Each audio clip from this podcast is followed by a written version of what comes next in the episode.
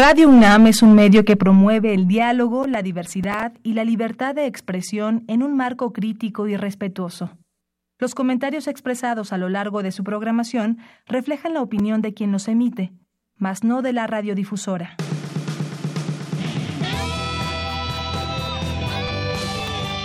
Prisma RU. Relatamos al mundo.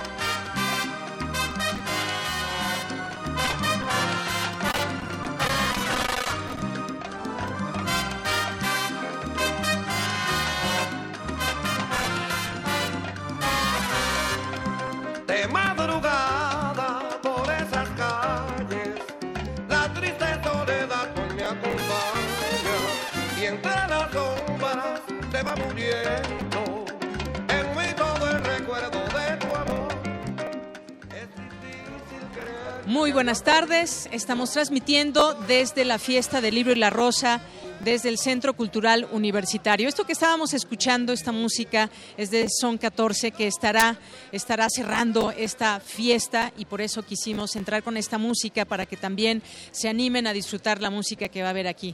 Esta es la décimo primera edición de esta fiesta del libro y la rosa, donde se conmemoran los 50 años del primer alunizaje. Esto, entre otros temas que tendremos oportunidad de platicarles a lo largo de esta emisión especial de Prisma RU desde este lugar. Y pues mi nombre es de Yanira Morán y a nombre de todo este gran equipo que se ha desplazado hasta aquí, le damos la cordial bienvenida para que nos acompañe en esta sintonía en el 96.1 de FM y que también nos pueda acompañar escuchándonos desde aquí, desde la fiesta del libro y la rosa. Y bueno, hoy quisimos empezar también entre los pasillos de esta fiesta, entre los libros, entre todas estas editoriales que acompañan este evento. Pero también están presentes distintas instituciones como eh, eh, museo como el Museo Universum, el Museo de las Ciencias, y estamos justamente aquí muy cerca de la unidad móvil Prometeo y estamos también muy cerca del planetario. Y justamente me acompaña aquí Alejandra García, que es jefa del área de extramuros de Universum, porque nos va a invitar a conocer el planetario. ¿Qué tal Alejandra? Hola, buenas tardes. Sí, efectivamente. Aquí estamos en Planetario para mostrar, como habían dicho, los, los 50 aniversarios del primer hombre a la luna. Y pues aquí en el Planetario vamos a hablarles a estos y les vamos a bajar la luna y las estrellas. Muy bien, pues muchísimas gracias Alejandra. Pueden conocer aquí entonces el planetario, hay distintos horarios en que pueden visitarlo y estará funcionando el fin de semana. Sí, estaremos cada hora a partir de las 11 de la mañana hasta las 5 de la tarde. Muy bien, pues muchísimas gracias Alejandra. Y bueno, pues como les decía, esta es la décimo primera edición de la Fiesta del Libro y la Rosa.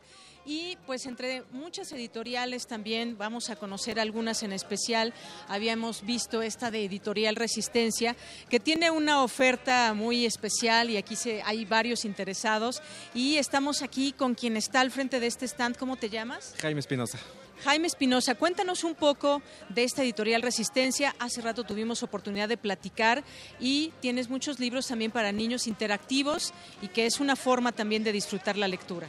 Sí, este, estamos en el stand 51, tenemos este, libros de narrativa gráfica, tenemos infantiles trilingües, tenemos de ciencias para niños, tenemos poesía, novela, todo con buenos precios. Muy bien, pues muchísimas gracias y pues los invitamos a conocer este stand del 51, me dijiste, para que puedan acercarse y conocer esta oferta que, que dan para los niños. Muchas gracias, Jaime. Y bueno, pues estamos también aquí recorriendo otros pasillos. Por aquí me había encontrado también, ya tuvimos oportunidad de recorrer cada uno de estos stands y estamos aquí en Jus Reverte Vaso Roto. Y me gustaría platicar con Magali. Magali, cuéntanos de la oferta literaria que traen para esta fiesta del libro y la rosa. Pues mira, ahorita eh, traemos una colección que les gusta mucho a los chicos de aquí, que es la colección de grandes pensadores y la de aprender a pensar de Gredos y RBA. Las traemos en 80 pesos, de 199 80 pesos y la de aprender a pensar de 160 50 pesos. Todo lo de Cosmos, National Geographic en 50 pesos. Muy bien, pues también los precios son bastante atractivos, los títulos por supuesto también. Gracias, gracias. Y bueno, también en esta décimo primera edición de la Fiesta del Libro y la Rosa, ya decíamos lo del primer alunizaje, 50 años. Además, los centenarios luctuosos de Amado Nervo y Emiliano Zapata, los 90 años de la autonomía universitaria, que quiero decirles además que vamos a tener oportunidad de platicar con Ricardo Rafael, que va a dar una plática justamente sobre ese tema, que ya decía nuestro rector, está en las raíces nuestra, nuestra autonomía y de eso vamos a tener también oportunidad de platicar en el programa de Prisma RU. Y aquí me estoy deteniendo en el Instituto de Investigaciones Históricas de la UNAM, que también, por supuesto, traen su oferta. Cuéntenos, por favor, sobre la oferta que traen en esta ocasión. Tenemos el 30 en coediciones y el 60 en, eh, perdón, el 60 en ediciones y el 30 en coediciones. Muy bien, y bueno, pues cuéntenos de algunos de los títulos que podemos encontrar en este stand. Puede encontrar El gobernante maya, El nahualismo, Cultura femenina novohispana, Cielo, infierno y purgatorio, Nómadas y sedentarios, eh, apariciones de seres, diccionario de la Revolución Mexicana, de la Independencia, sacrificio humano, mm, homenaje a Miguel León Portilla, 90 años, mm, miedos en la historia y eh, algunas revistas que traemos en oferta. Muchísimas gracias. Y Novohispana y Moderna y Contemporánea. Gracias. Estos son de algunos de los títulos que les presenta el Instituto de Investigaciones Históricas de la UNAM. Pero además va a haber además de los libros va a haber muchas actividades, va a haber música, va a haber teatro, conciertos y eso nos da mucho gusto porque se hace una fiesta muy peculiar en donde todos los que quieran pueden participar y estamos aquí en el Centro Cultural Universitario, pero también hay otras sedes. Les pedimos por favor que entren a la página de internet para que puedan encontrar todas las sedes y las actividades que hay en cada una de ellas. Estamos aquí en Colofón, estamos en el Instituto Nacional de Bellas Artes y Literatura. Cuéntame un poco sobre la oferta que trae el IMBAL. Pues mira, nosotros traemos eh, de distintas disciplinas artísticas, artes plásticas, teatro, literatura, música, danza, investigación artística, arquitectura, también tenemos una pequeña sección de arquitectura y todo lo traemos con el 50% de descuento, que es un apoyo a la comunidad eh, universitaria y estamos en eso. Muy bien, muchísimas gracias. Y además, pues en esta fiesta del libro y la rosa se va a hablar mucho de crónica, de la no ficción, de cómo contar nuestro tiempo desde desde la literatura. Vamos a tener una mesa también, déjenme decirles, aquí en Prisma RU, donde vamos a hablar de eh, la crónica política, qué contar, cómo se cuenta, cómo se cuenta nuestro, cómo se cuenta nuestro momento político. Eso es algo muy importante. Y los temas también que aquí se abarcan tienen que ver con nuestro entorno, nuestro contexto, nuestra realidad. Así que yo los quiero invitar a que nos acompañen. También estamos, vamos a platicar con Beatriz Rivas. Ella va a dar una plática sobre mi migraciones. Migración que es un tema que ahora hemos estado platicando mucho y que tiene que ver con pues toda esa gente que sale de sus países, pero como en el caso específico de México, también todos los niños que pasan por nuestro territorio. Y bueno, pues aquí continuamos y vamos a tener también, ya estamos llegando aquí a la cabina, estábamos hace unos momentos pues en los distintos pasillos que hay en esta fiesta del libro y la rosa, aún, aún enfrente del Museo Universitario de Arte Contemporáneo y aquí está todo muy bien puesto para su visita. Así que bueno, pues en un momento más les hablaremos ya en específico sobre las distintas actividades que hay aquí en la Fiesta del Libro y la Rosa.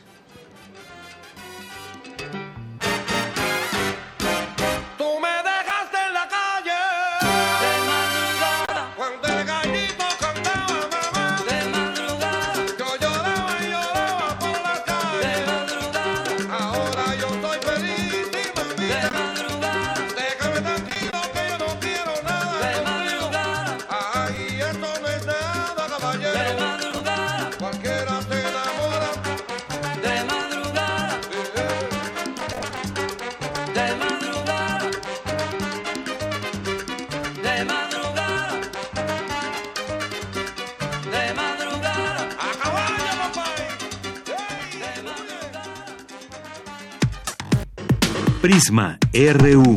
Relatamos al mundo.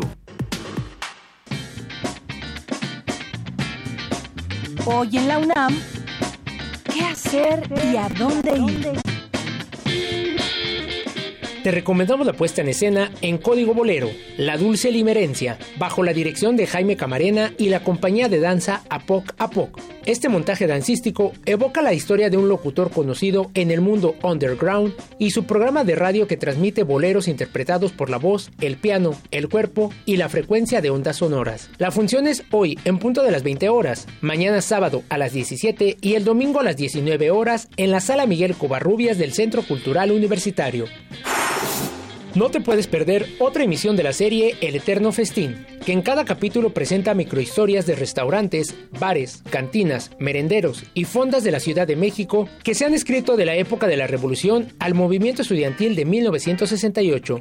Sintoniza este y todos los domingos a las 21 horas TV UNAM por el canal 20.1 de televisión abierta o sigue la retransmisión todos los martes a las 18.30 horas.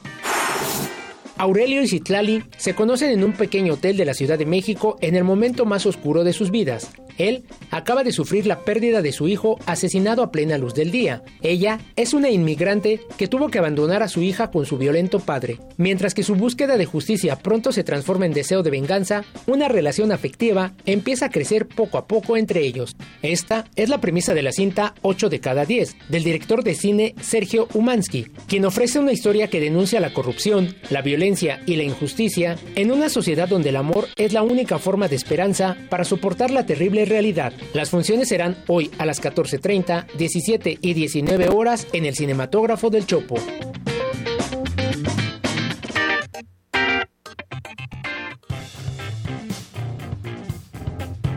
Campus RU.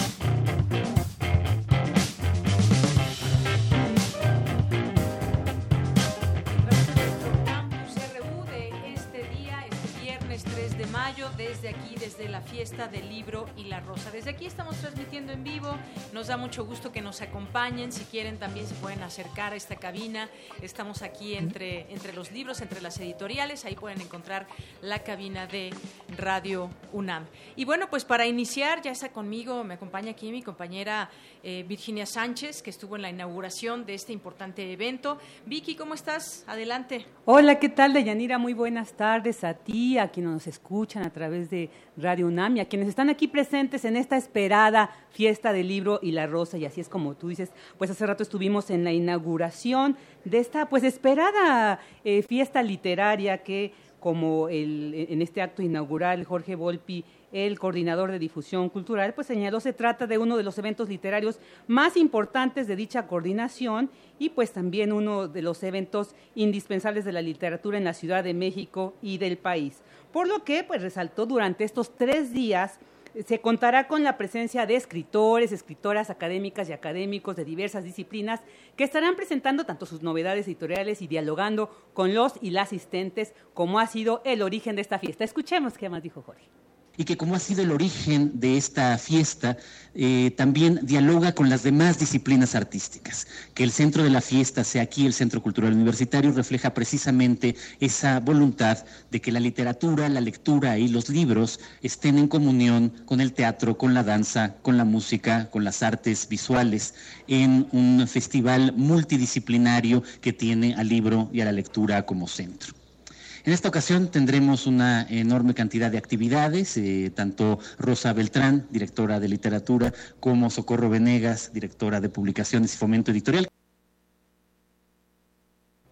Y algo también muy importante que destacó es que en esta edición se dará una visibilización muy importante a las mujeres que participan en la literatura de todos los ámbitos, escritoras, editoras, críticas académicas, pues que han hecho posible la vida literaria en nuestro país. Por su parte, Rosa Beltrán, directora de literatura, destacó que esta fiesta está dedicada a la no ficción, a la crónica, a la autoficción, a todo aquello, dijo que siempre ha sido distinguido de la literatura de ficción, pero que ahora empieza a tener una línea más borrosa en un contexto difícil como el que estamos viviendo. Escuchémosla a este quehacer periodístico que en el país, entre otras cosas, ha sacudido por diversas razones, periodistas asesinados, pero también un diverso comportamiento de parte de todos los gobiernos o de los gobiernos populistas hacia los periodistas.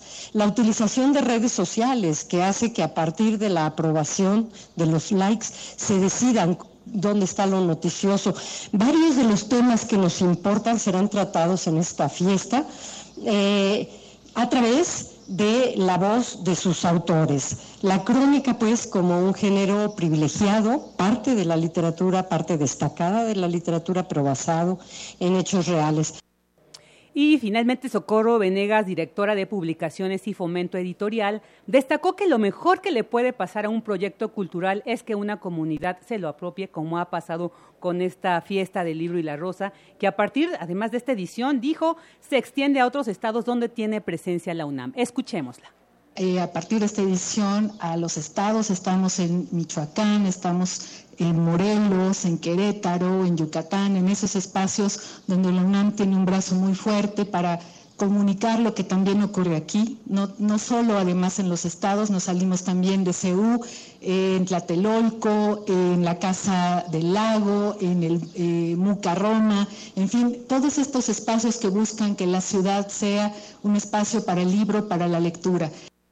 Bueno, Deyanira, pues esto fue lo que se vivió en este acto inaugural de esta fiesta del libro y la rosa, que durante todo este fin de semana pues tendremos la oportunidad de asistir y disfrutar de todas las actividades y talleres que, bueno, en el transcurso del programa seguramente estarán ustedes escuchando y ahí teniendo muchas opciones para elegir. Claro que sí, Vicky, muchísimas gracias por la información. Gracias a ustedes. Y bueno, pues justamente después, luego de esta inauguración, Tuve oportunidad de estar un, rato, por lo menos la primera hora, de esta plática, esta conferencia, la crónica como forma de vida, que es justamente uno de los géneros periodísticos que se estarán tocando en las distintas eh, conversaciones aquí desde esta, desde esta fiesta. Y estuvieron presentes eh, Rosa Beltrán y Leila Guerriero, que, pues bueno, estaban hablando, estuvieron hablando justamente de este de este género periodístico, cómo se cuenta desde la crónica nuestro acontecer. Decía eh, Leila que siempre se debe de elegir por qué voy a decir lo que voy a decir y que ¿Cómo se eligen esos temas para hacer una crónica? Pues sin duda son esos temas los que nos mueven. Muchas veces tienen que ver con la pobreza, tiene que ver, ella ha escrito sobre este tema, sobre las cárceles, los proxenetas y distintos eh, temas que ha podido cronicar. ¿Hay un auge de la crónica? Si así esta pregunta, un auge en este momento de la crónica,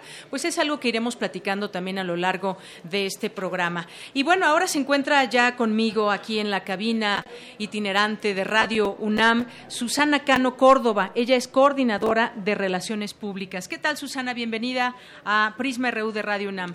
Hola, ¿cómo estás? Muy buenas tardes. Pues Susana, platicar contigo sobre todas estas actividades. Tú me decías, estuviste al tanto de todo el programa, cómo se delineó, los cambios que de pronto puede haber de último momento, pero cuéntanos sobre estas actividades. Son muchas, sé que son más de 300 actividades. Son más de 300 actividades. Tenemos cine, eh, la Dirección General de Actividades Cinematográficas en sus tres salas que tienen aquí en el Centro Cultural Universitario. Vamos a tener exhibición de películas, dos presentaciones de libros y también algunos cortometrajes sobre la luna, porque también estamos festejando los 50 años del alunizaje. También tendremos teatro para niños. Hoy a las 12 y a las 17 horas, igual mañana, se presentan dos obras que son para nuestros pequeños. También tenemos clases de danza que nos ofrece la dirección de danza y la dirección de música también nos va a ofrecer un concierto de Mahler y la presentación de un libro con obras musicales mexicanas. Y también nuestro amplio programa en actividades culturales, presentaciones, charlas. Y bueno, también estamos festejando la muerte de los, de, perdón, los 100 años de la muerte de Emiliano Zapata. Y hoy a las 2 de la tarde vamos a tener tradiciones orales y zapatismo con gente de la Escuela Nacional de Estudios Superiores de la Unidad Morelia, del Laboratorio Nacional de Movimientos Orales, que nos van a contar pues muchas anécdotas sobre, sobre Zapata. Y hablando, como decías tú anteriormente, sobre la crónica, hoy a las 17 horas tendremos a Mujeres Cronistas, una lectura y conversatorio con Luisa Iglesias, Magali Tercero, Diana Gutiérrez y va a modelar JM Servín. Eh, bueno, pues... No eh, se lo pierdan, son algunas de las actividades que ahorita, como Susana nos está ofreciendo, pero lo mejor es que se metan al programa y encuentren ahí día por día eh, todos los horarios que tienen oportunidad a- para todos los gustos además. Hay cuatro- 440 sellos editoriales, eh, 75 expositores. Me gustaría que nos cuentes también de los números que se congregan en esta fiesta.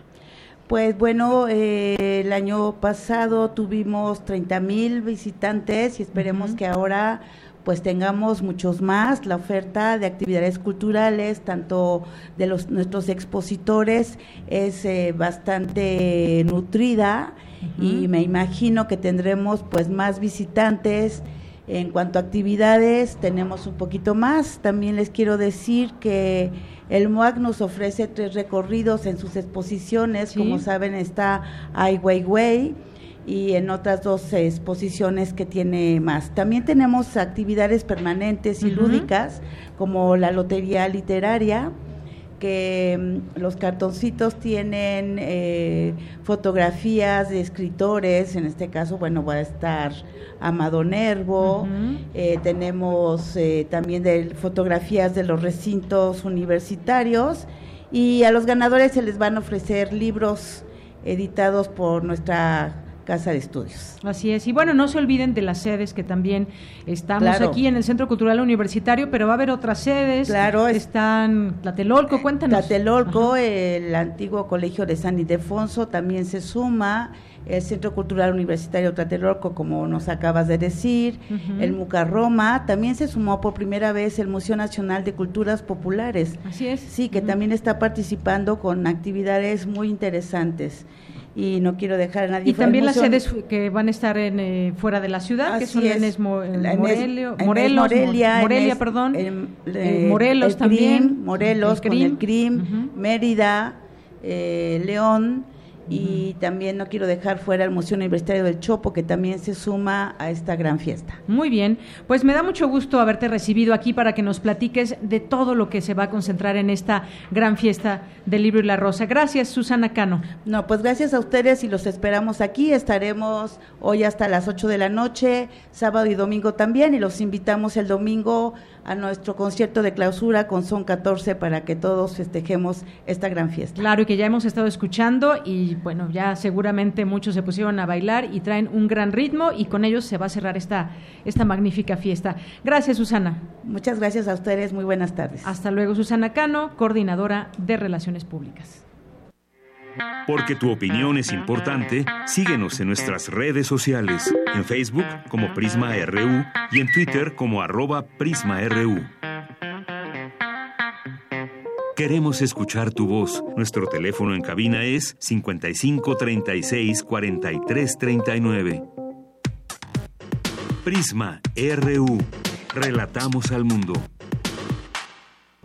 Continuamos aquí en Prisma RU con mucho gusto, con mucho entusiasmo y con mucha gente también que pues está alrededor de este lugar, que pasa por aquí, que curiosea para ver qué está pasando en la cabina de Radio UNAM. Y bueno, pues me acompaña ya Beatriz Rivas, que es narradora, tiene una maestría en Letras Modernas de la Universidad Iberoamericana, un diplomado en Literatura Mexicana del siglo XIX en la UNAM y parte de su obra se encuentra en las antologías Las Mujeres de la Torre, Veneno que Fascina, Morgana y Sucedió en un Barrio y Las Revoltosas.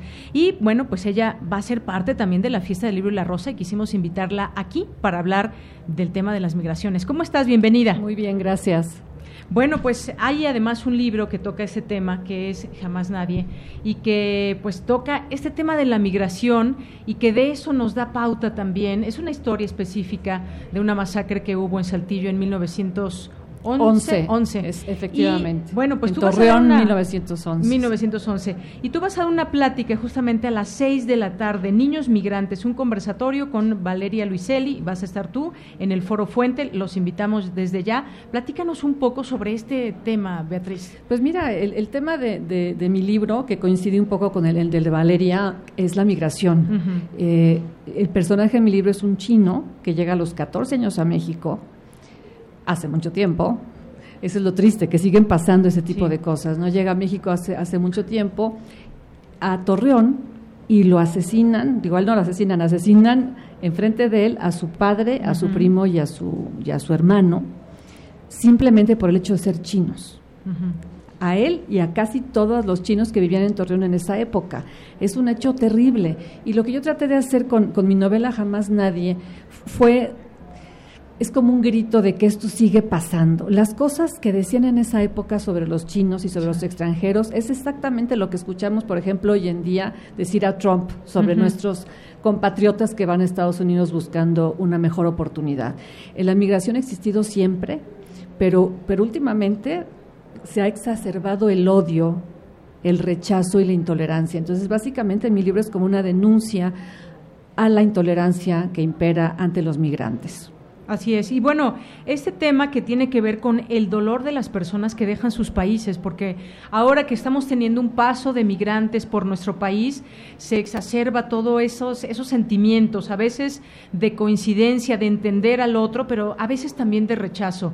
Y esto es algo, pues, que también nos duele como sociedad, porque algo está sucediendo en aquellos países que tienen que, eh, que salir todas estas personas, a veces en caravana, a veces eh, una persona sola, a veces niños solos. Efectivamente, yo creo que los niños son los más afectados. De hecho, el libro de, Valeria es precisamente de estos niños migrantes de Centroamérica, de México, que llegan a Estados Unidos, que son detenidos, que están indocumentados. Es, es terrible lo que sucede y los que peor la pasan son los niños. Y efectivamente hay, hay quienes sí son solidarios, pero yo creo que la mayoría de la gente los rechaza o por lo menos son indiferentes ante este dolor. Y finalmente la gente no lo hace porque quiere, porque, o sea, de salir de fin de semana voy a cruzar la frontera, lo hace por, porque tienen hambre, lo hacen porque son perseguidos, lo hacen porque viven en condiciones de pobreza o de guerra. Eh, la migración no es algo así nada más de que un día me desperté y se me ocurrió irme a otro país la, gente que migra en todo el mundo, no solo en Centroamérica, no solo de México, Estados Unidos, los turcos que migran a, Alemania, los sirios que están dejando su país porque está destrozado, migran por necesidad. Claro. Y, y, lo que se encuentran es intolerancia. Lo que se encontró mi personaje de Jamás Nadie fue el asesinato, ¿no? Entonces es, es, es, un, es, un, personaje que, que, incluso llega a rechazar ser chino porque sabe que ser distinto significa la posibilidad de ser asesinado y eso es terrible. Claro, un hecho, un hecho real histórico que ahora nos trae a platicar de estos temas, porque decía, rechazamos al diferente, al extranjero, al pobre que viene y pasa por nuestro país. México es un país de origen, tránsito y destino de migrantes, porque hemos visto también que se han hecho ya algunas comunidades de migrantes en nuestro país, de cubanos, de africanos, incluso haitianos, haitianos, muchos en Tijuana, por ejemplo. Y entonces esto se ha vuelto quizás, eh, digo, este es un problema que viene arrastrándose desde mucho tiempo. Pasa presidentes, cambian de gobiernos en todos estos países que están involucrados, pero el problema sigue latente y ahora está más, presente más que nunca. Bueno, y sobre todo en México, lo estamos viendo todos los días, ¿no? Las caravanas que pasan y siguen pasando y, las fronteras que no se pueden contener y este rechazo en general hacia, estos migrantes. Eh, parte de lo que hice en mi libro fue poner cada ciertos capítulos unas hojas que se llaman periplos migratorios. Entonces, a pesar de que la novela se, se, lleva, se lleva a cabo en Torreón, bueno, empieza en Torreón en 1911, estos periplos migratorios son de todas las épocas, incluso desde, desde 1500, digamos, hay, hay estas noticias de la gente que migra. Hay lo vemos este, hasta hoy en día. Entonces, eso es lo triste, es un problema que no solo no hemos podido solucionar, sino que yo creo que cada día se agrava más. El número de migrantes, pero también el rechazo y la intolerancia hacia, hacia la gente distinta a nosotros, los prejuicios. Y, que novelas como esta que tú has escrito nos llevan por ese lugar y nos traen al, pasado, nos llevan al pasado, pero también nos traen al presente, porque hay, hay datos que nos van sobrepasando todos los días. Hay un dato, por ejemplo, del Instituto Nacional de Migración, alrededor de 40 mil niños y niñas que migran son repatriados desde Estados Unidos a México, por ejemplo. Hemos visto todo este drama que hubo con los niños en el caso de Estados Unidos, cuando los separaron de sus familias, de sus madres, y son cosas que duelen, pero que todavía no tienen una solución a todo esto, no hay una solución a esto y hay una reticencia de pronto que, que, podemos ver desde su presidente, Donald Trump, cómo ve el tema de la migración. Él ya los cataloga todos como delincuentes, como criminales. pero si tú lees, es, lo, es lo impresionante tú lees las declaraciones de los gobernadores del norte de, México, en esa época, en 1911 por ahí, haz de cuenta que son exactamente las mismas palabras de Trump hoy en día. O sea, esta intolerancia es, es impresionante. Yo, yo las, las leí diciendo, parece que es un discurso de ahorita. Eh, esto de los niños que dices es, es, muy interesante. Este libro es una maravilla que se llama Los Niños Perdidos, que vamos a comentar Valeria y yo en la, en la tarde, a las seis de la tarde, porque precisamente son estos niños que llegan a Estados Unidos.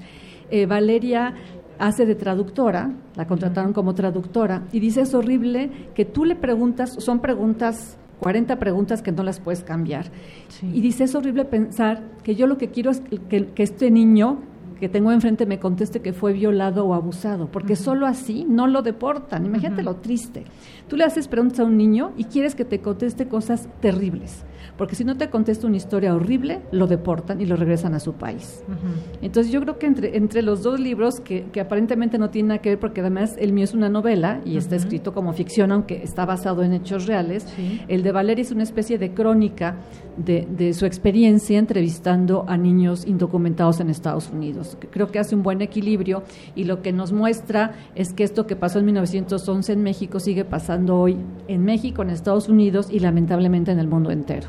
Claro, y son historias que se deben de relatar. Por ejemplo, pues estas entrevistas que hemos visto también de muchos periodistas que se han acercado a estas caravanas para, eh, pues, encontrar, de, pues, de alguna manera esas respuestas de por qué están migrando y se encuentra uno eh, historias muy crudas, muy terribles de cómo, pues, ya no pueden estar, no se sienten seguros en, no en su casa, no en su barrio, sino en su país. En su país. El tema de las maras, por ejemplo, es un tema también muy latente hoy en día y desde aquí, desde este espacio, ahora que es dedicado también a la, no ficción, a la crónica, ¿desde qué punto partir? ¿Desde qué punto partimos para contar todas estas historias? Decíamos que, pues bien, venimos arrastrando este problema desde hace muchos años, pero el problema tampoco se ve que vaya a venir a, terminarse en los próximos años. No, no vemos esa pues Es que el problema es que habría que invertir en los países de origen de, quienes expulsamos este, gente, digamos. O sea, mientras no tengan condiciones de vida por lo menos decentes, mientras sus vidas no estén en peligro, pues seguiremos expulsando gente.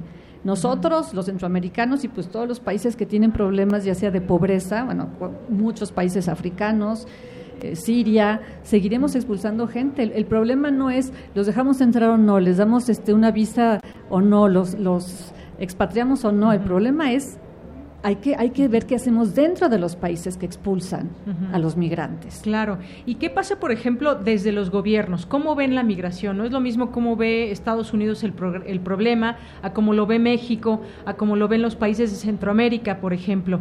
Y bueno, también tiene que ver mucho con eh, pues las políticas que se siguen, las políticas que se implementan en cada país. Eh, decíamos declaraciones que hay de muy claras de Donald Trump de ese rechazo a la migración, de no entender el problema en su conjunto, pero también está todo esto que pasa en países como México. Yo recuerdo que, por ejemplo, ya no yéndonos tan atrás, pero con Vicente Fox cuando decía la enchilada completa con el tema de la migración y luego vino Calderón y luego Peña Nieto, hoy tenemos un nuevo gobierno y entonces no sabemos qué va a pasar exactamente, porque como que le ha explotado un poco la bomba. ¿eh? En justo iba a decir que ahorita no hay políticas claras, digo, yo no, se sabe, al principio era vengan, fronteras abiertas, pero de pronto se, dan cuenta que sí es un problema. O sea, ¿qué se hace con toda esta gente que está llegando a México? Si nosotros mismos, ahora sí que exportamos trabajadores a Estados Unidos, ¿y qué hacemos con toda esta gente que está llegando a México? Y, dices, no, sí, efectivamente hay noticias terribles de, esta caravana de inmigrantes, pero también hay noticias muy tristes cuando, o, en redes sociales, que la gente dice, ay, llegó la caravana de inmigrantes y dejó todo muy sucio. Sí. Digo, pues como que... No tienen casa, ¿verdad? O sea, como que esperaban que hicieran, ¿no? O les regalamos eh, cobijas y las dejaron. Bueno, pues ¿cómo quieren que carguen las cobijas? O sea, es, es, es horrible pensar en esta situación, en esta gente que tiene que huir para salvar su vida, para encontrar mejores oportunidades y que es rechazada, ya fue rechazada en su país y sigue siendo rechazada en el país de paso que es, México, porque bueno, los que se quedan aquí se quedan porque no pueden pasar a Estados Unidos. Claro, y que vimos, digo, afortunadamente también algunos lugares, algunas comunidades como en Chiapas que salieron a recibirlos bien. Y sabemos todo este trabajo que hacen, por ejemplo, los albergues en distintos puntos del país. Pero regreso a esta imagen, por ejemplo, de los niños que están esperando a la bestia, este tren que los va a llevar algún lugar. Un niño no alcanza a comprender hacia dónde va, hacia dónde va el tren y hacia dónde, hacia dónde va su futuro.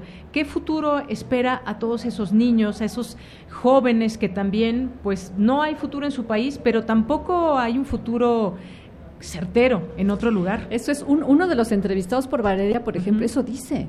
Dice, a la hora que llega, creo que después de seis meses de estar de un, de un centro de detención a, otro, dice, yo pensé que aquí sí, aquí sí iba a encontrar la libertad y aquí iba a encontrar oportunidades y lo que he encontrado es rechazo y la cárcel, porque los tienen encerrados.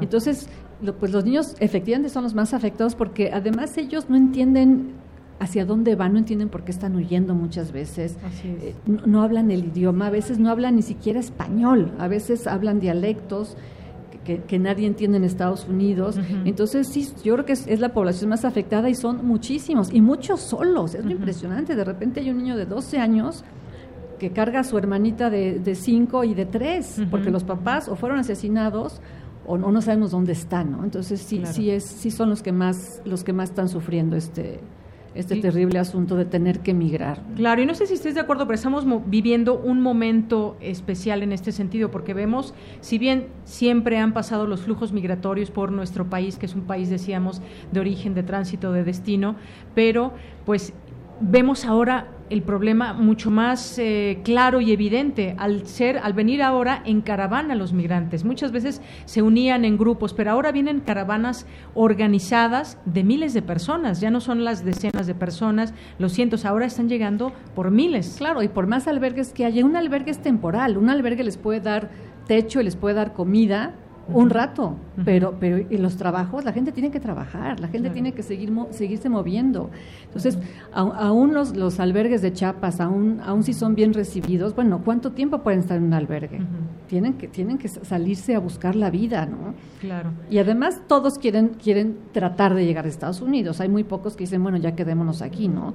Eh, o sea, su idea es cruzar México y llegar a Estados Unidos y en Estados Unidos pues van a seguir siendo perseguidos y rechazados. Así es. Y bueno, pues estos son parte de los temas también de coyuntura que traemos a esta fiesta del libro y la rosa para que se discutan desde aquí. Hay también distintas ópticas, eh, diversidad, puntos de vista sobre los cuales se puede discutir un problema u otro. Uno de ellos este es este de la migración, porque como, como decías, hay gente que también los rechaza, ¿no? Es que que lleguen y se les reciba con los brazos abiertos, sino que hay un rechazo también, porque además se están asentando comunidades, ¿qué va a pasar? Esto, todo esto también se debe discutir desde nuestra universidad, desde esta eh, no ficción también que hay, de cómo, cómo se puede hacer una crónica de todo esto que está sucediendo y que se debe platicar, la gente debe estar enterada de lo que pasa por su país. Y pues las respuestas no sé si se deban encontrarse solamente en los gobiernos, también quizás en la sociedad, efectivamente yo creo que yo creo que los mexicanos siempre le echamos la culpa a alguien y siempre estamos dependiendo de que alguien nos resuelva las cosas. Creo que la sociedad civil de México tiene que ponerse un poco las pilas y, efectivamente tomar una postura y, tomar acciones en relación a los temas. Ahora lo que decías también de, la crónica, que, que, sigue siendo muy importante también la ficción o sea, la, crónica es, es fresca, pero la ficción también llega a un público que no está acostumbrado a leer, por ejemplo, periodismo, ¿no? Eh, la ficción te llega más a nivel, te puede llegar más a nivel emocional. Entonces, tocar temas como este, Claro, que, son no es real, que no es real, pero sí llega a ser real. Bueno, por supuesto, todas es, esas historias. o sea, la migración es real y el asesinato de los chinos es real. y, O sea, todo esto es real y, y, cuando lo cuentas a través de la ficción, creo que creo que le, le, habla a la gente al estómago, al corazón, digamos, no al no al cerebro. Entonces, una combinación de crónica y de ficción para, para tratar cualquier tema importante, que creo que son temas que hay que poner en la mesa de las discusiones creo que es una combinación que vale mucho la pena Claro. Bueno, pues eh, Beatriz Rivas, no me resta más que invitar a nuestro auditorio a que acuda aquí a la Fiesta del Libro y la Rosa. Ustedes van a estar a las 18 horas en el Foro Fuente. Ah, con eh, Valeria Luiselli. Así que ahí, ahí los esperamos. Ahí nos vemos. ahí nos vemos y toda la gente, pues ojalá que pueda ir y se pueda informar sobre este problema que nos llega a todos y ver, como decíamos, desde distintas ópticas, entenderlo, analizarlo y generar pues, soluciones desde donde se pueda. Donde podamos, ¿no? Y cada quien desde su trinchera que pueda hacer lo, lo, que, lo que pueda, ahora sí que. Claro que sí. Bueno, pues Beatriz Rivas, narradora, eh, escritora, muchas gracias por venir aquí con nosotros. Gracias a ti, gracias a ustedes. Bueno, pues continuamos aquí desde la fiesta del libro y la rosa, transmitiendo en vivo desde el 96.1 de FM de Radio UNAM y los invitamos, este es el primer día, pero hay muchas actividades que habrá en eh, sábado y en domingo y en distintas sedes, como ya hace también unos momentos nos platicaba Susana Cano. Así que vamos a estar muy pendientes de todo esto. En un momento más les traemos muchas otras ofertas de lo que va a haber aquí en esta fiesta. Continuamos. Porque tu opinión es importante, síguenos en nuestras redes sociales, en Facebook como Prisma RU y en Twitter como arroba PrismaRU.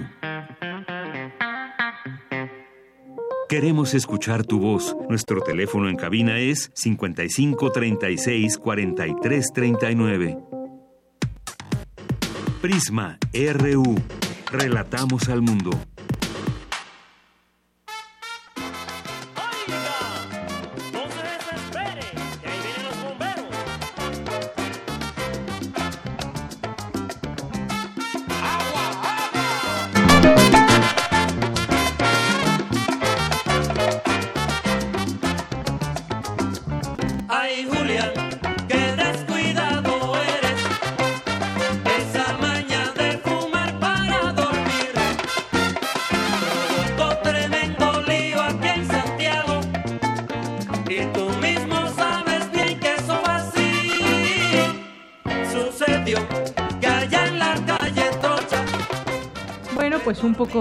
2014 con esto de Se quema la trocha, no cae nada mal. En esta fiesta del libro y la rosa estamos transmitiendo desde aquí del Centro Cultural Universitario. Y vamos ahora a escuchar una entrevista que nos dejó nuestra eh, jefa de discoteca de Radio UNAM, Dulce a Enid Negrete. Adelante.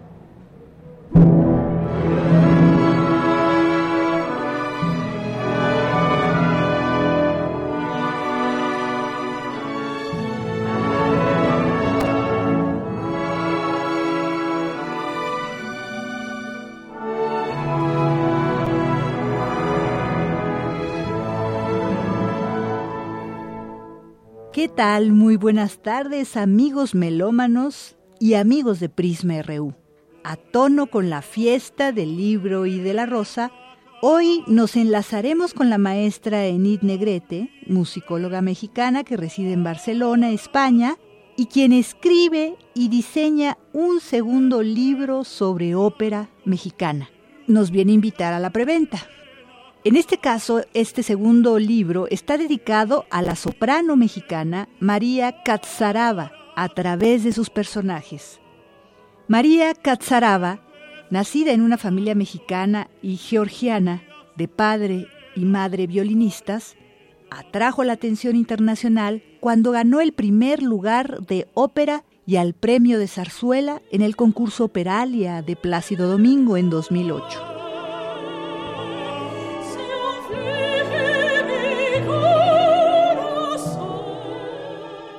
Maestra Enid Negrete, bienvenida. Platícanos acerca de tu libro y acerca de María Katsaraba. Sí, bueno, mira, este es un proyecto que yo tengo a muy largo plazo, no nada más con María, sino yo creo que es una postura, porque mm, yo creo que son de nuestros artistas de quien tenemos que hablar. Las historias que se tienen que contar de México tendrían que ser de nuestros artistas y de los intelectuales que son los que nunca nos han decepcionado en México. Nosotros hemos sido creadores y artistas antes de la colonia, durante la colonia y después de la colonia y a pesar de cualquier tipo de gobierno que ha habido en el país. Yo creo que esa es una de las cosas que tenemos que valorar. La verdad, viviendo lejos, me doy cuenta de cuál es la visión que tienen aquí de México, que es muy diferente de la que nosotros creemos que tienen. Y evidentemente una de las cosas que más me importa, pues es que esa visión esté basada en verdades y en hechos reales. Y esta es una de las cosas por las cuales para mí el documentar la vida de una cantante como María es tan importante, porque estamos hablando de una chica que tiene 34, 35 años, ya lleva 20 años de carrera, internacionalmente hablando lleva 17, estamos hablando de una carrera bastante meteórica. Es la soprano con una carrera más importante a nivel internacional de los últimos 30 o 40 años, o sea, desde Hilda Cruz Romo, nosotros no teníamos una soprano con esa cantidad de papeles cantados, en esa cantidad de teatros, con esa trayectoria. Evidentemente ahora hay otras sopranos que están haciendo esta carrera, Rebeca Olvera, por ejemplo, que tiene una carrera espectacular en otro sentido completamente diferente del de María, y yo creo que es de ellos de quienes tenemos que hablar, no de los narcos, no de los políticos, sino realmente de nuestros artistas, de los que hacen patria, de los que dedican su vida a, a crear un segundo de belleza. Y que creo yo que eso es lo que tendríamos que valorar más en nuestro país.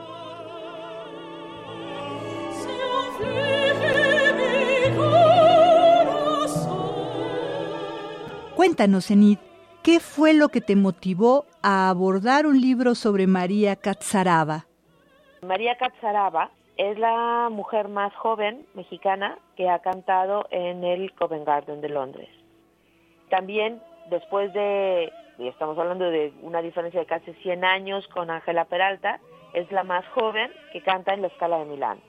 Aparte de eso, es la soprano que más papeles ha abordado de su cuerda, el lírico Spinto, y es la primera mujer que canta en el Liceo de Barcelona, por ejemplo, después de 40 años. Este tipo de cosas que parecen como muy sencillas y muy fáciles de hacer, pues no lo son. Es muy difícil en un mundo en que además, por ejemplo, México es considerado una tierra de tenores, que una chica pues de alguna manera destaque de esta forma. Y esto es una de las razones por las que a mí me interesó su trabajo. Y la otra cosa que también es un poco la idea del libro es que no queremos contar la historia de María Catzaraba tal cual. No es una biografía al uso, porque esa es la otra cosa. La historia de la ópera en México tiene una serie de fuentes complejas y que no siempre son del todo fiables. Sin embargo, en este caso, lo que nosotros estamos queriendo hacer es contar la historia de María y de su proceso profesional a través de los documentos que ha generado tanto en otros teatros del mundo como en las redes sociales o en la prensa. Y de esta manera el espectador o el lector lo que va a tener en sus manos es una especie de colección o de álbum que va a poder seguir la trayectoria de ella, pero una trayectoria verificable, con la documentación que ella ha generado a lo largo de su paso por los teatros del mundo. Y eso es lo que nosotros vamos a poner en este libro. No es una biografía al uso, sino es muchísimo más visual. De lo que se trata es que todos los hechos que se pongan aquí sean confirmables y verificables.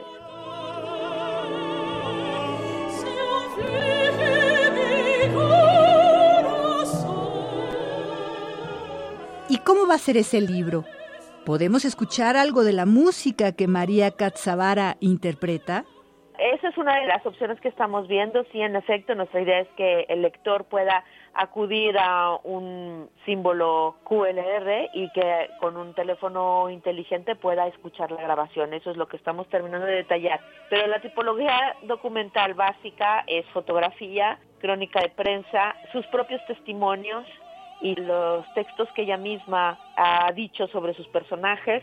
Tenemos incluso fotografías del vestuario, por ejemplo, fotografías de sus compañeros de escena, de la producción en general, todo lo que tiene que ver con el programa de mano y todo lo que es la documentación del espectador, ¿no? El cartel, el programa de mano, la entrada.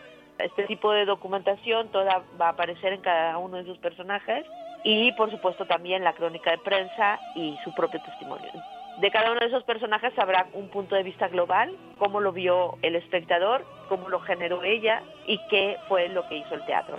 Estamos pensando que va a estar por arriba de las 300 páginas, sí. El formato es 17 por 21 y es básicamente imágenes el libro. Es un libro que se puede considerar de arte y por eso es por lo que la preventa es tan importante porque yo el año pasado, en el de 2018, lancé el mío con el Sol de México en la voz, que eran los diferentes artistas que han trabajado en el Teatro del Liceo de Barcelona.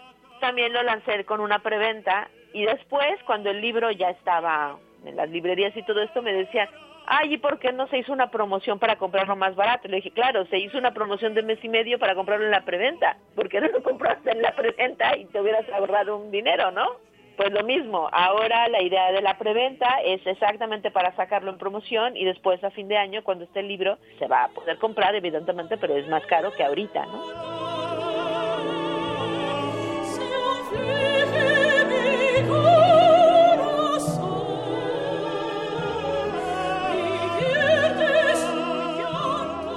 Por último, y antes de despedirnos, ¿podrías darnos los pormenores de la preventa en It Negrete?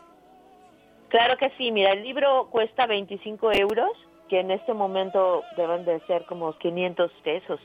Con el tipo de cambio no siempre estamos claros, pero es el equivalente a 25 euros europeos y entrando en esta plataforma tú puedes decidir si compras solo el libro, que va a estar autografiado por supuesto, o quieres que te lo manden a alguna parte del mundo, entonces tienes otro precio, dentro de México o dentro de España es otro precio, y si vives en cualquier otra parte del mundo es otro precio. Pero básicamente el libro en sí cuesta 25 euros y el día de la presentación puedes recoger tu ejemplar.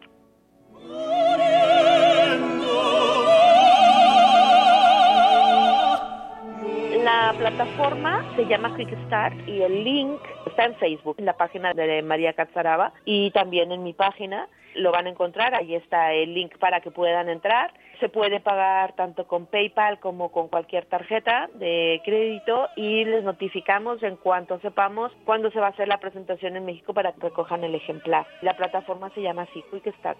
Muchas gracias. Hasta luego.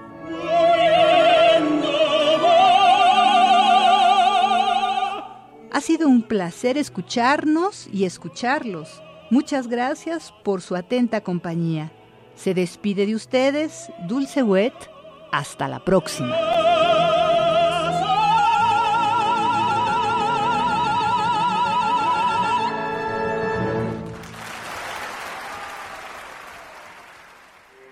Porque tu opinión es importante, síguenos en nuestras redes sociales, en Facebook como Prisma RU y en Twitter como arroba PrismaRU.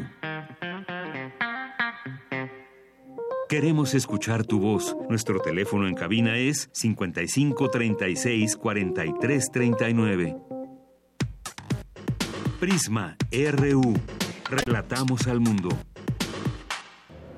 Continuamos, seguimos aquí en la fiesta del libro y la rosa desde el Centro Cultural Universitario de la UNAM. Y bueno, vamos a continuar. Además de decirles, yo sé que la transmisión se está escuchando en toda esta área donde están las editoriales. Si ustedes nos están escuchando, pueden venir a visitarnos, compartir su experiencia, les podemos regalar un libro. Aquí los esperamos con muchísimo gusto. Vamos a continuar ahora con eh, información de mi compañera Cindy Pérez Ramírez. Justamente eh, hoy es el Día Mundial de la Libertad de Prensa.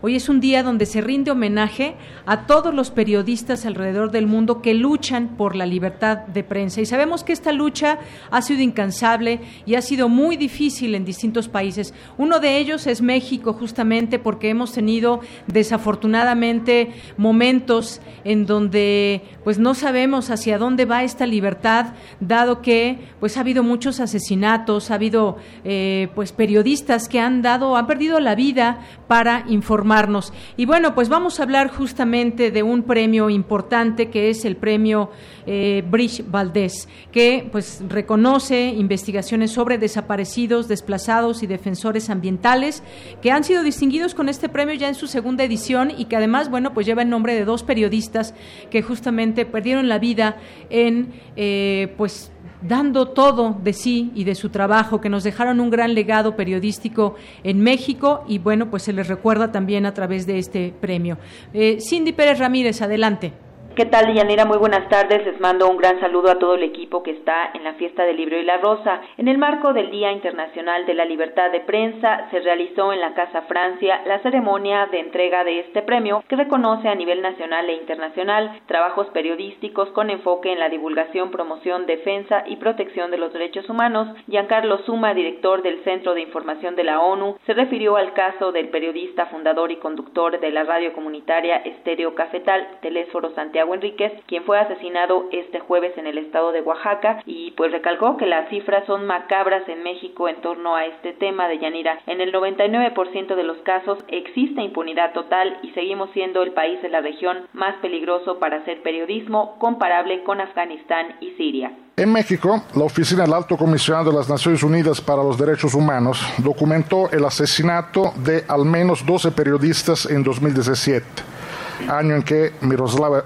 Brecht y Javier Valdés fueron asesinados. Según los registros de la Comisión Nacional de Derechos Humanos, desde 2000 desde el año 2000 han sido asesinados 146 periodistas en México. Es una matanza que no para. La Oficina de las Naciones Unidas contra la Droga y el Delito está comprometida en colaborar con el gobierno de México para fortalecer el mecanismo de protección de defensores de derechos humanos y periodistas. El número de ataques contra la prensa en México, hemos visto, es aterrador.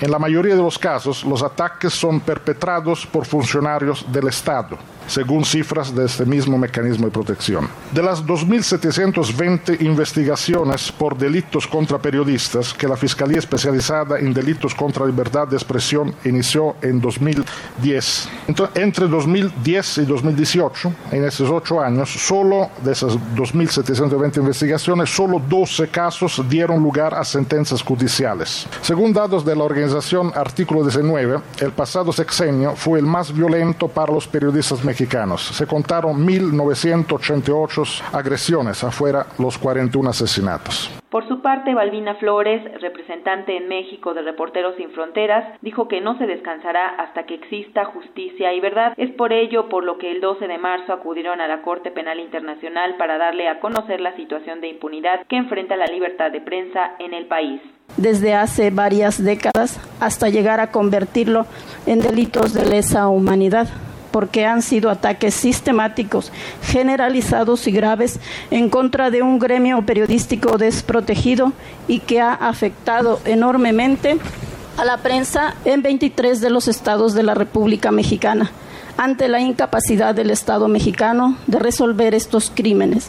Esperamos que esta comunicación incite al gobierno mexicano a emprender medidas enérgicas que rompan con el cerco de impunidad Deyanira fue Griselda Triana, esposa de Javier Valdés, quien anunció a las y los ganadores del premio Bridge Valdés de Periodismo y Derechos Humanos 2019. Se otorgó para El País de las 2000 Fosas de Alejandra Guillén, Mago Torres y Marcela Turati, publicado en el Quinto Elemento Lab. También hubo mención especial al trabajo. Estos 108 mexicanos fueron asesinados por defender nuestros bosques y ríos de Laura Castellanos, los desaparecidos de Jalisco de Alejandra Guillén y una mención honorífica a violencia en Chihuahua, los desplazados de Carlos Omar Barranco. Este es el reporte que tenemos. Muy buenas tardes. Gracias, Cindy. Muy buenas tardes. Y regresamos porque vamos a hacer un corte en este momento y regresamos con mucha más información. Ya está aquí lista esta mesa en la que vamos a platicar la transición a la democracia, 30 años de crónica política en México, que se va a dar el día de mañana, pero que hoy vamos a adelantar un poco a hablar de este tema. Así que regresamos. Porque tu opinión es importante, síguenos en nuestras redes sociales, en Facebook como Prisma RU y en Twitter como arroba PrismaRU.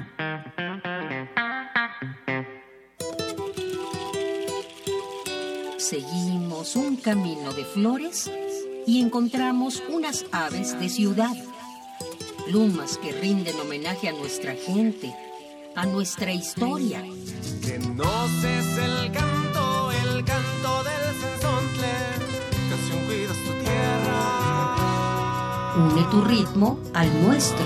Todas las lenguas.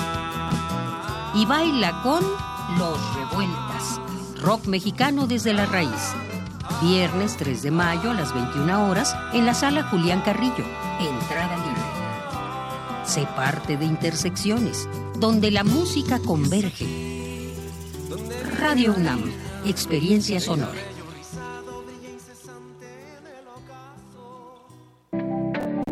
El PT seguirá de tu lado.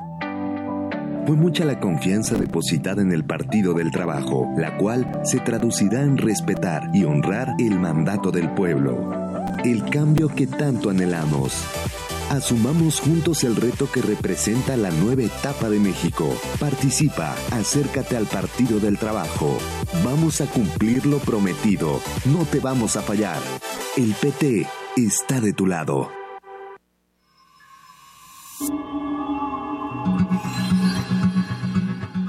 La minificción es un género literario que consiste en narraciones breves. En palabras de José Luis Zárate, son líneas a las que les agrada mostrar un mundo en el destello despiadado del relámpago Concurso de minificción sobre la radio. Abierto a todas las personas que residan en la República Mexicana. Participa con textos originales, inéditos y de máximo 200 palabras. El tema es libre, pero la radio debe tener un papel relevante en la historia. Habrá premios de 3 mil, 5 mil y 10 mil pesos. Además, las minificciones ganadoras y con mención honorífica serán producidas y transmitidas con los créditos correspondientes en nuestra serie El peso exacto de un colibrí. Consulta las bases en www.radio.unam.mx. La convocatoria cierra el 18 de mayo. ¿Te animas?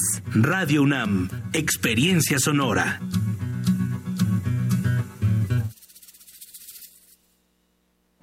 Disfruta esta temporada de calor, pero cuídate. Toma agua aunque no tengas sed. Come alimentos frescos y procura estar a la sombra. Protégete con ropa holgada de manga larga, bloqueador solar y sombrero o gorra. Si te sientes mareado o confundido, con dolor de cabeza o la piel muy reseca o caliente, ve al médico. Puede ser un golpe de calor. El calor es vida, siempre con precaución. Sistema Nacional de Protección Civil. Queremos escuchar tu voz. Nuestro teléfono en cabina es 55 36 43 39. Prisma RU. Relatamos al mundo. Mañana en la UNAM, ¿qué hacer y a dónde ir? El Museo Universitario del Chopo te invita a disfrutar del proyecto Santa Slam, Tira Verbo, Tira Barrio, torneo de poesía en voz alta donde los y las participantes compiten con un texto propio que pueden leer, decir de memoria o improvisar durante no más de tres minutos, frente a un jurado elegido entre el público. El objetivo es hacer barrio a partir de la oralidad de voces que habitan o transitan el barrio de Santa María la Ribera. La cita es mañana, sábado 4 de mayo, en punto de las 17 horas, en el Museo Universitario del Chopo. La entrada es libre y el cupo limitado. Como parte del ciclo de cine mexicano en los 70, se proyectará el largometraje Fe, Esperanza y Caridad, un clásico del séptimo arte nacional que aborda tres historias.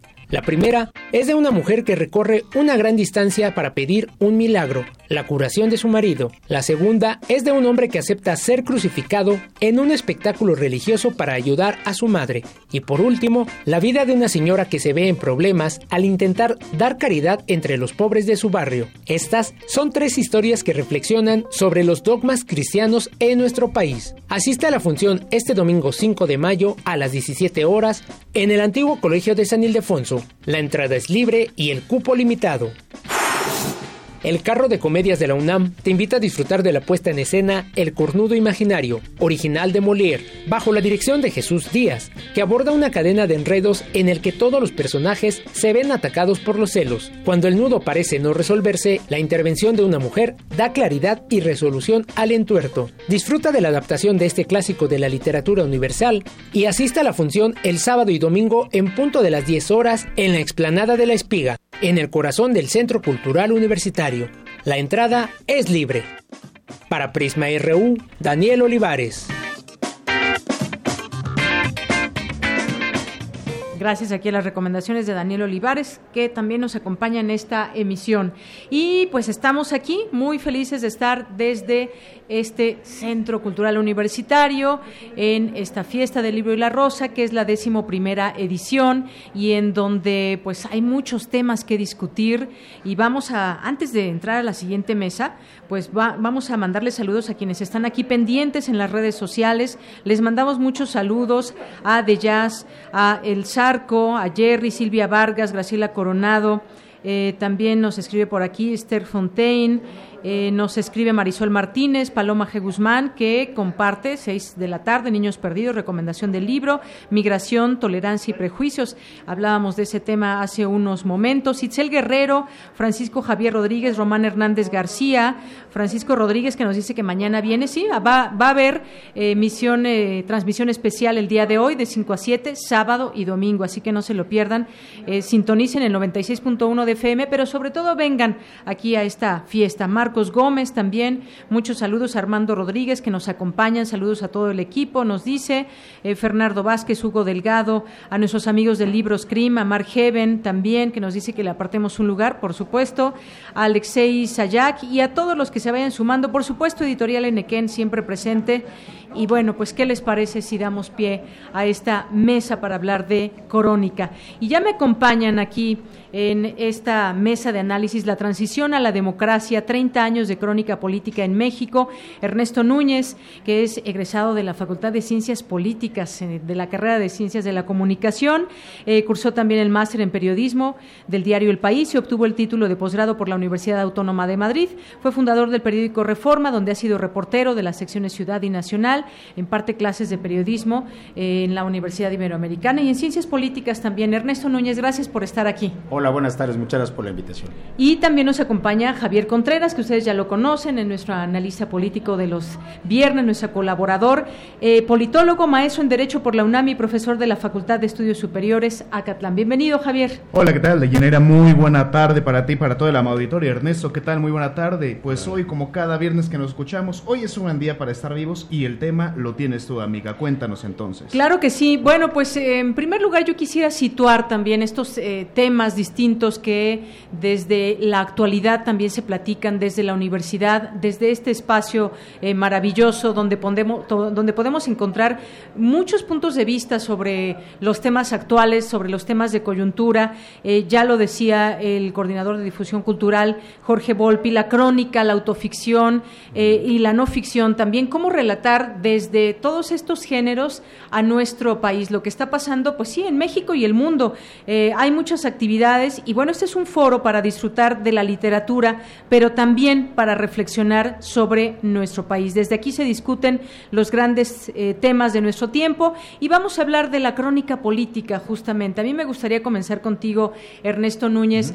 Eh, platicábamos hace un momento fuera del aire que pues se puede hacer crónica de todo, pero ¿qué pasa con la crónica política, que también es un, eh, es un tema muy importante y desde dónde mirarla, desde dónde empezar, de cómo se toman todos estos temas políticos que van dejando la huella política, por ejemplo, de un país como México, que tenemos tantas, eh, ahora ya con distintos partidos políticos que han gobernado este país. Así es.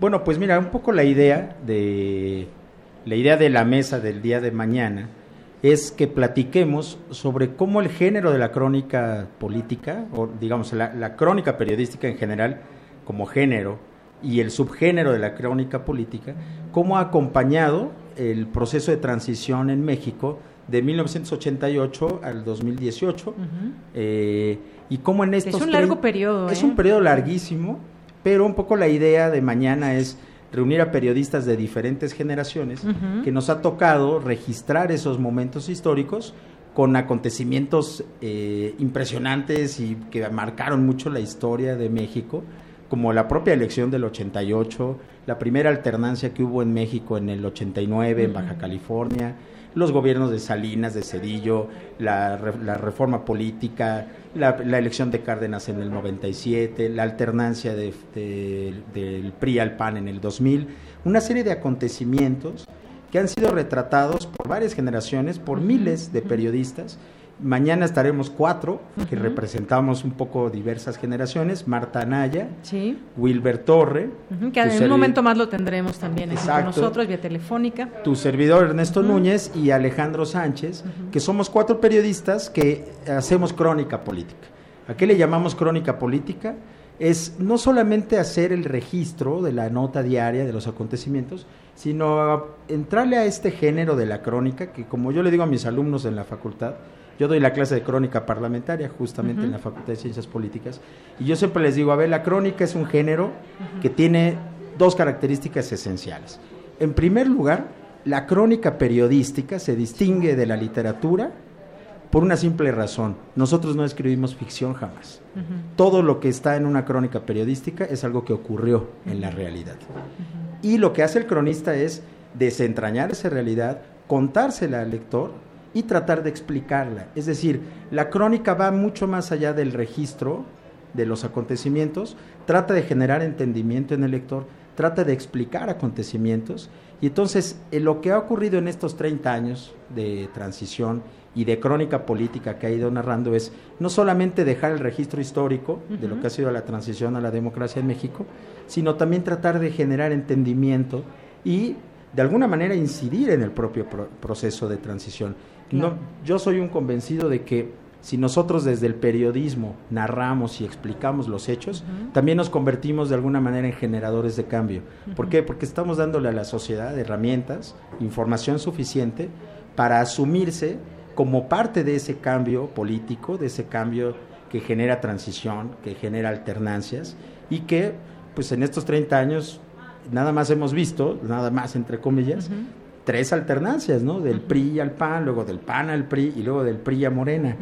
Esa es una historia muy interesante de México en la- que- y, que, y que quedó registrada en primer lugar en los periódicos. Algún día los historiadores irán a las crónicas políticas para tratar de explicar este fenómeno histórico que sin duda es un momento apasionante de la vida de México. ¿no? Claro, y que queda este registro histórico, como bien dices, la crónica parlamentaria no es cosa fácil. Ustedes se imaginan, por ejemplo, quienes nos están escuchando, de pronto ir a una sesión y en donde muchos legisladores están hablando y están presentando alguna iniciativa y están discutiéndola y algunos tienen un punto de vista, otros otra y entonces se tiene que pasar después al Senado y regresa a Cámara de Diputados. Todo eso para que alguien que te está leyendo o te está escuchando a través de la radio o en el registro que tú hagas, que justamente esto que decías, que comprendas, porque a lo mejor tú estás muy inmiscuido con todo lo que sucede ahí, pero quien te va a leer no lo está y ni tiene por qué estarlo. Justamente eh, lee un periódico para entender su momento, para entender qué está pasando, quién dijo qué,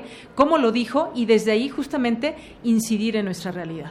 Sí, hay una cosa ahí fundamental. El cronista político y el cronista parlamentario en particular se vuelve casi, casi parte de la Cámara. Es decir, alguien que cubre, por ejemplo, Cámara de Diputados en un periodo de estos periodos intensos de Sí. reforma de nuestras leyes, que al final de cuentas esas reformas de leyes se terminan convirtiendo en los cambios políticos que vemos después. Alguien que está ahí es- se vuelve casi un diputado, digamos. Estás ahí, eres como un diputado Tienes que entender, 501 claro. porque tienes que estar diario, tienes que saber lo que es una iniciativa, un dictamen, cómo operan las mayorías, cómo se construye una mayoría, cómo negocian las bancadas para construir mayorías en torno a un dictamen, cómo se discute en el pleno. Y el momento estelar de la narrativa política es el pleno, es la sesión en donde estamos todos en ese corral que pusieron en la legislatura eh, 57, que fue Ujú. algunos dicen que fue idea de Muñoz Ledo, poner este corral desde donde observamos, es como una tribuna donde observamos el- la sesión de pleno, y el momento estelar de la crónica política es estar viendo eso, porque tú haces una narrativa, haces un texto que tiene que explicar en, en pocos párrafos en realidad, si estás pensando de un periódico, Sí. o en, o en un espacio de dos, tres minutos en la radio, tienes que narrar lo que ocurrió ahí. En pero- horas, por ejemplo, Exacto, pero insisto, tú tienes que tener un conocimiento bastante eh, intenso, bastante profundo de cómo funciona el Congreso, quiénes son los personajes, los protagónicos, en fin, para poder generar este texto que no solamente sea un mero registro, sino que vaya explicando y vaya interpretando. La crónica es un género interpretativo en el que no opinamos, pero sí interpretamos eso que ocurrió ahí para que la gente sepa por qué es importante que eh, los diputados del Partido Verde se hayan aliado con Morena para sacar adelante la reforma al artículo 35. por Porque pasan cosas impensables que Exacto. Desde fuera que- se ven impensables. Exacto. Al- alguien podría en este momento decir, ¿cómo es que el verde vota con Morena? Bueno, eso nosotros lo tenemos que explicar Claro. como periodistas, como cronistas parlamentarios. Claro, para que la gente lo entienda. Y en todo esto, pues bueno, está, por supuesto, el periodismo, esa forma de narrar los acontecimientos, los hechos. Eh, Javier Contreras, tú también, eh, pues vas siguiendo toda esta realidad como muchos ciudadanos y que nos informamos a través de distintos medios, porque ahora hay muchas plataformas. Pues, ¿cómo ves cómo va quedando también esta, eh, este contar, esta crónica de nuestros días, ahora con un cambio también de gobierno?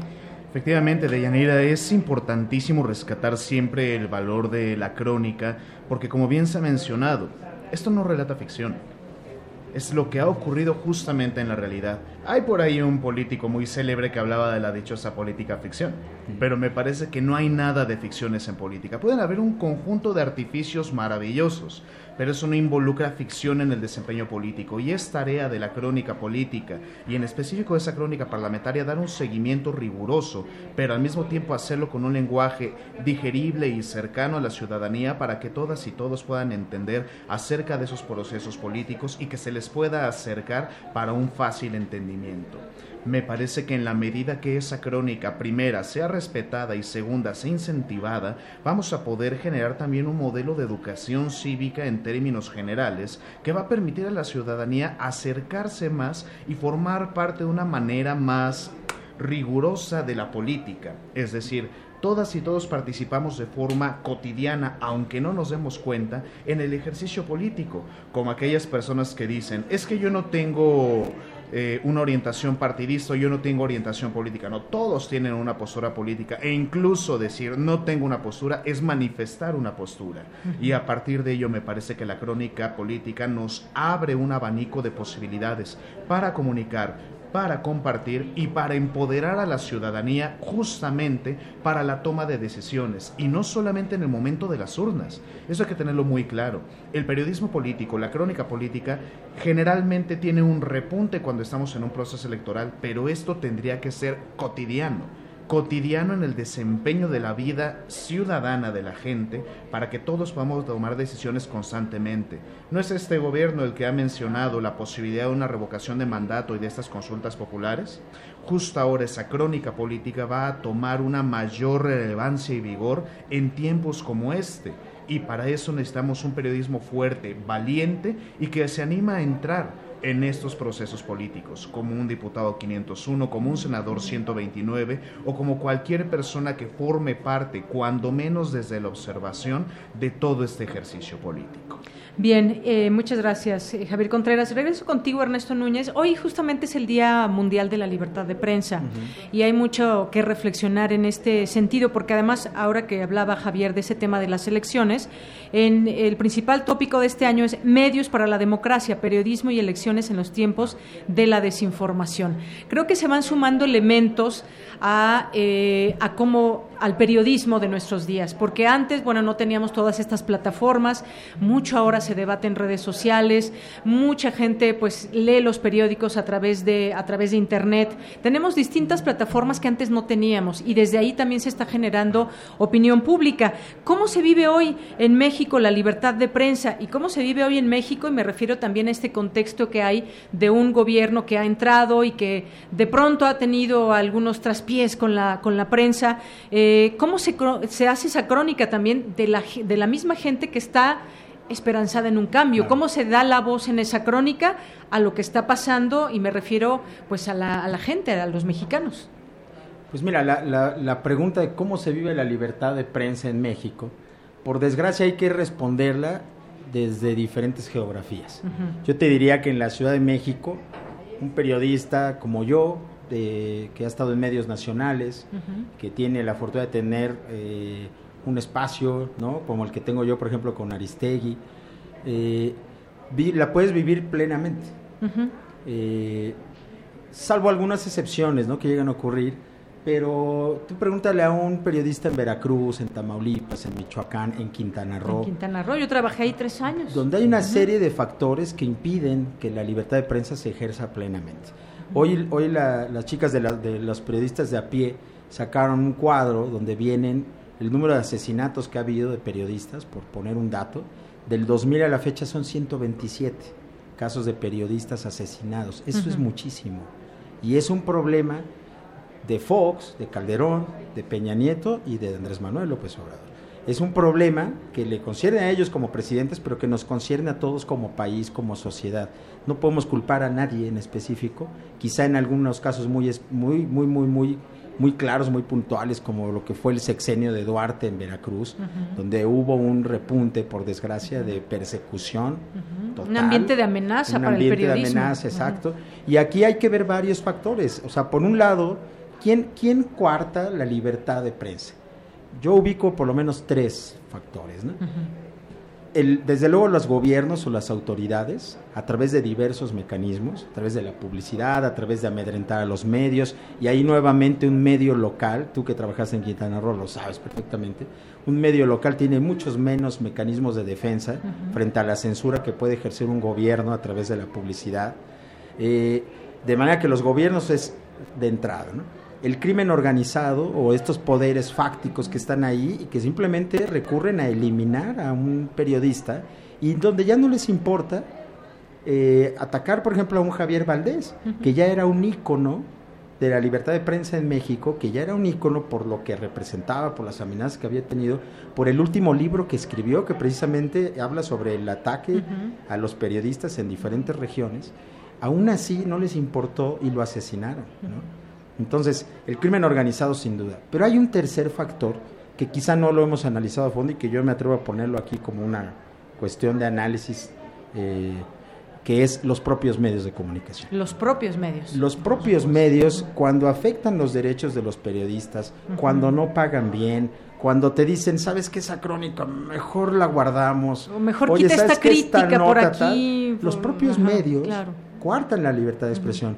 Yo hoy lancé una, una, una encuesta de estas encuestas tuiteras, que debe tener 20 votos, yo no soy un, yo no soy un influencer ni mucho menos, pero sí me llamó la atención y puse justo esa pregunta. ¿Cuál es, qué, quién coarta la libertad de prensa con mayor frecuencia o con mayor intensidad? Y puse en primer lugar los gobiernos, en segundo lugar el crimen, en tercer lugar los propios medios de comunicación. Adivinen quién va ganando en esa encuesta. Los medios. Los medios de comunicación. Es decir, en la percepción de la sociedad y Ajá. creo que del en el ambiente periodístico hay esa impresión de que a veces son los propios medios los que censuran, los que coartan esa libertad. ¿Por qué? O Porque se son em- muchas Claro, y porque son empresas que a veces protegen más sus intereses económicos que la libertad de prensa. Están pensando en otra cosa. Sí, sí. Ahora, lo que está ocurriendo en este sexenio, para, para responder o comentar algo muy breve sobre la segunda parte de tu, de tu pregunta, Ajá. creo que es muy interesante. Estamos en una situación inédita, sin duda. Eh, pero yo, francamente, todavía no veo eh, que nazca ese nuevo régimen de comunicación social, esa nueva relación prensa-poder que de alguna manera se prometió también en la campaña de López Obrador.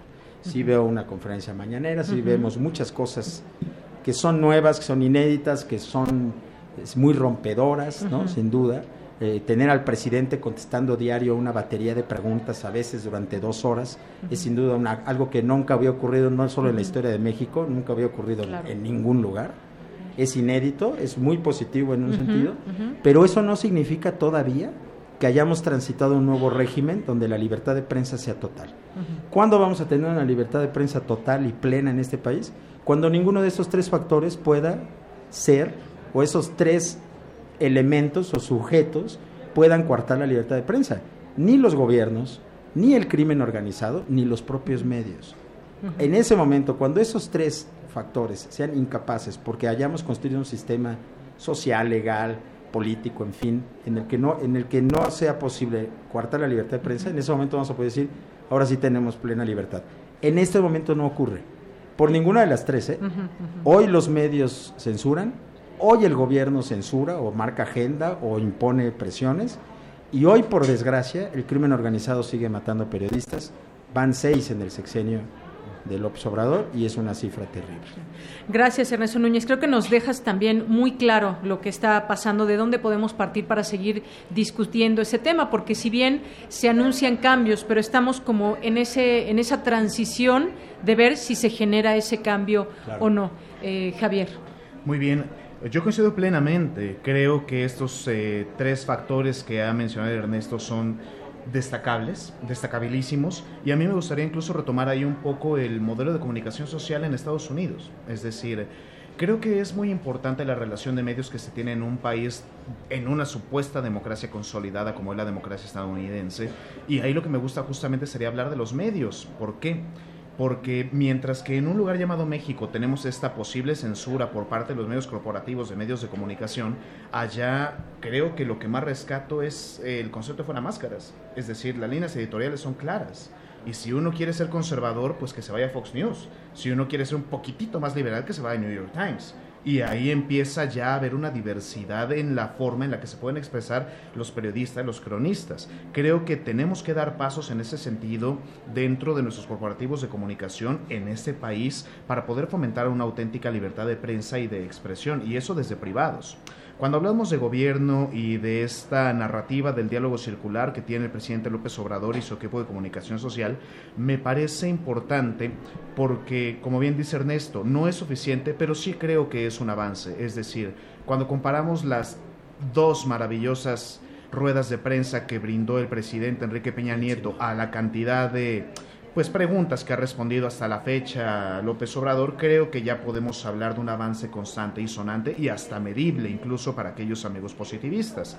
Pero creo que sería primordial eh, mejorar estas libertades en función del fortalecimiento del Estado de Derecho. Creo que el papel del Estado aquí no solamente es garantizar la libertad de expresión en términos, digamos, formales o en las ruedas de prensa para hablar de las presiones, sino fomentar y fortalecer el Estado de Derecho en estas regiones a las cuales se refirió Ernesto para que exista un auténtico ejercicio de libertad de expresión y prensa por parte de los medios locales. Cuando nosotros decimos medios nacionales tenemos que desengañarnos, no son medios nacionales, son medios del Valle de México que se escuchan en Valle de México y área conurbada y se acabó la historia. Medios nacionales no existen.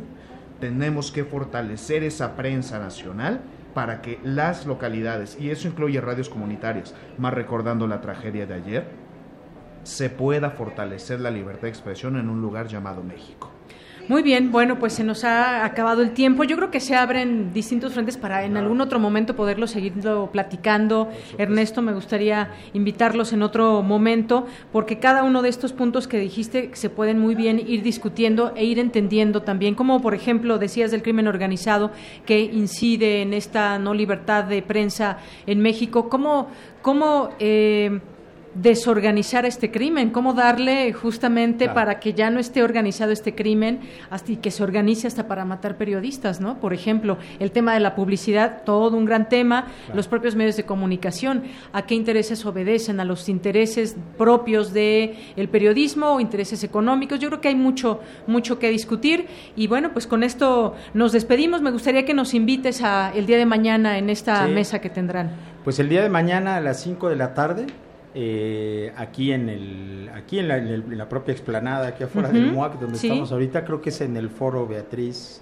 eh, A ver, ahorita lo checo, no te preocupes. No me acuerdo bien en qué foro, pero ahí vamos a estar a las 5 de la tarde. Marta Naya, eh, que tiene un libro muy bueno que se llama 1988, el año en el que el sistema cayó. Eh, es muy bueno ese libro. Va a estar Wilber Torre, también tiene varios libros Sí. de, de crónica política. Voy a estar yo eh, y va a estar Alejandro Sánchez. Y los cuatro hemos hecho este ejercicio no solo de la crónica diaria, sino también tomar una pausa y generar un libro que te permita a través de la crónica hacer como una revisión de más largo plazo de ciertas cosas. Entonces, Claro. creo que va a estar interesante. Ojalá puedan asistir mañana.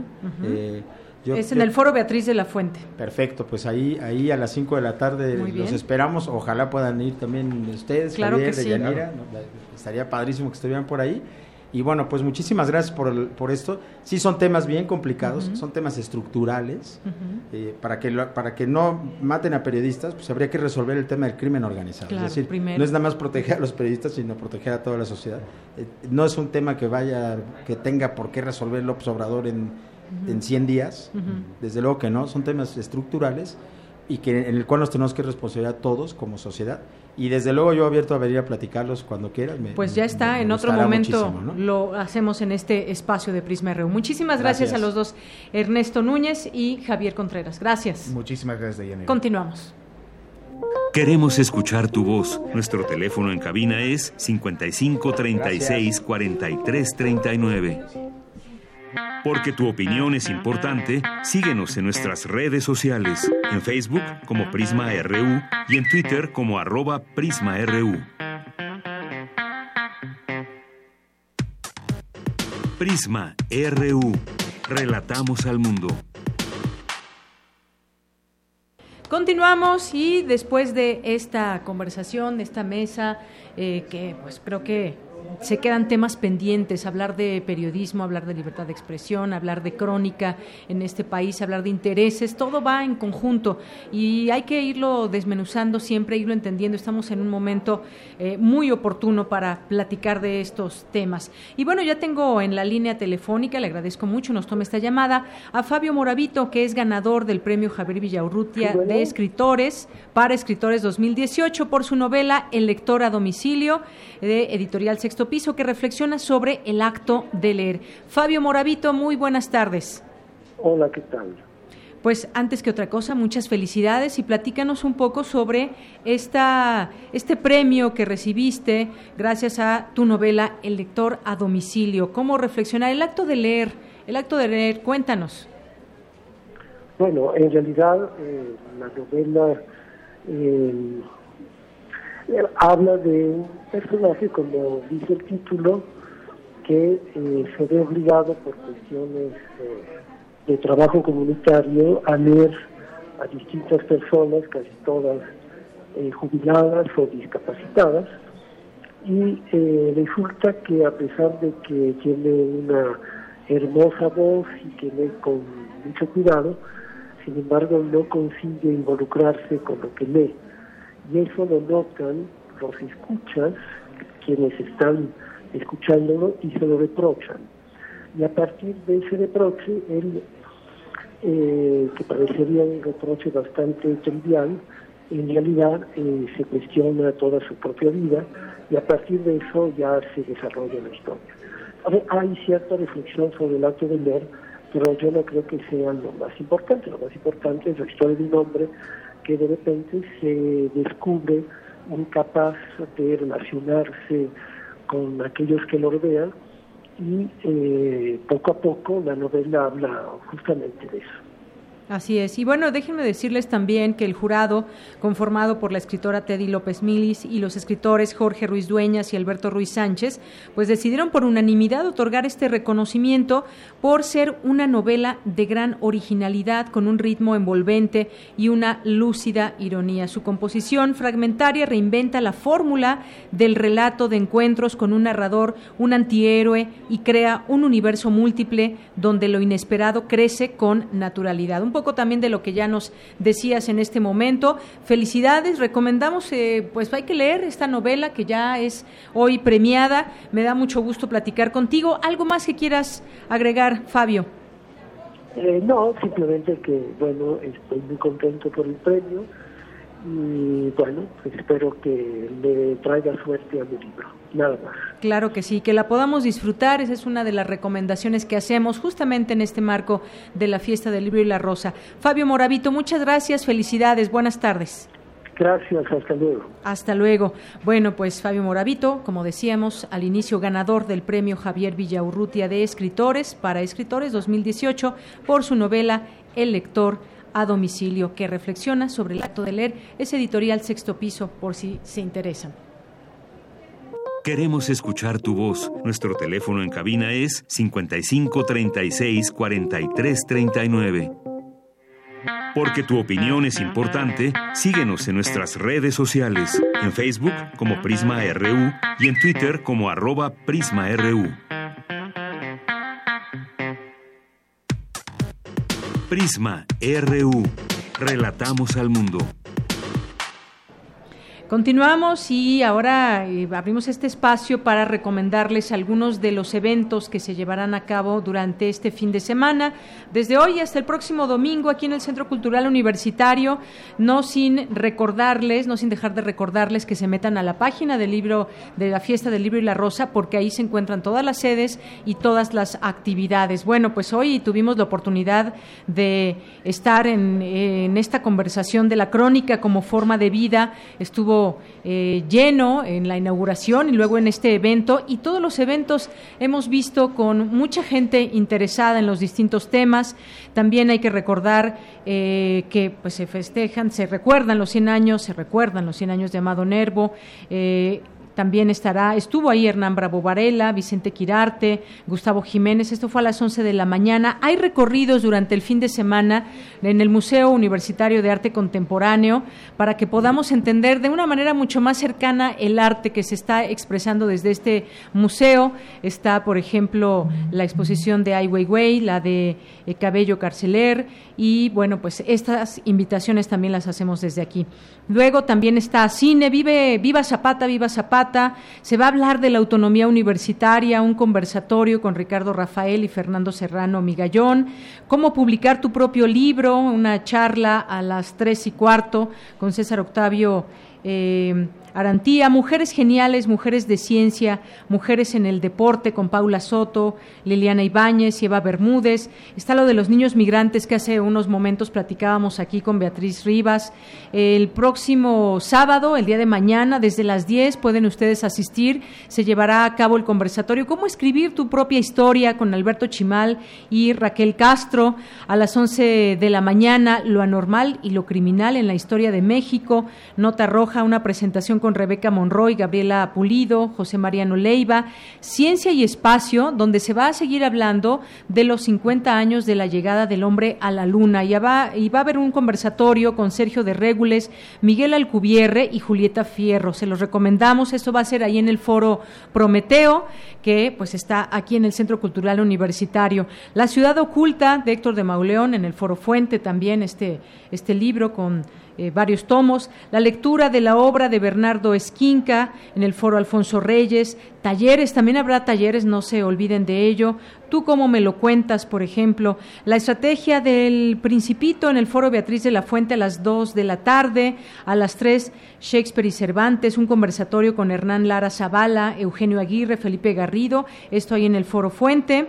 Avándaro, también se va a hablar de Avándaro, la historia jamás contada, a las 3 de la tarde, el día de mañana. También vamos a tener Vida y Milagros de la Crónica en México, esta presentación con Sara Sefcovic, Ana García Bengua y Alejandro León.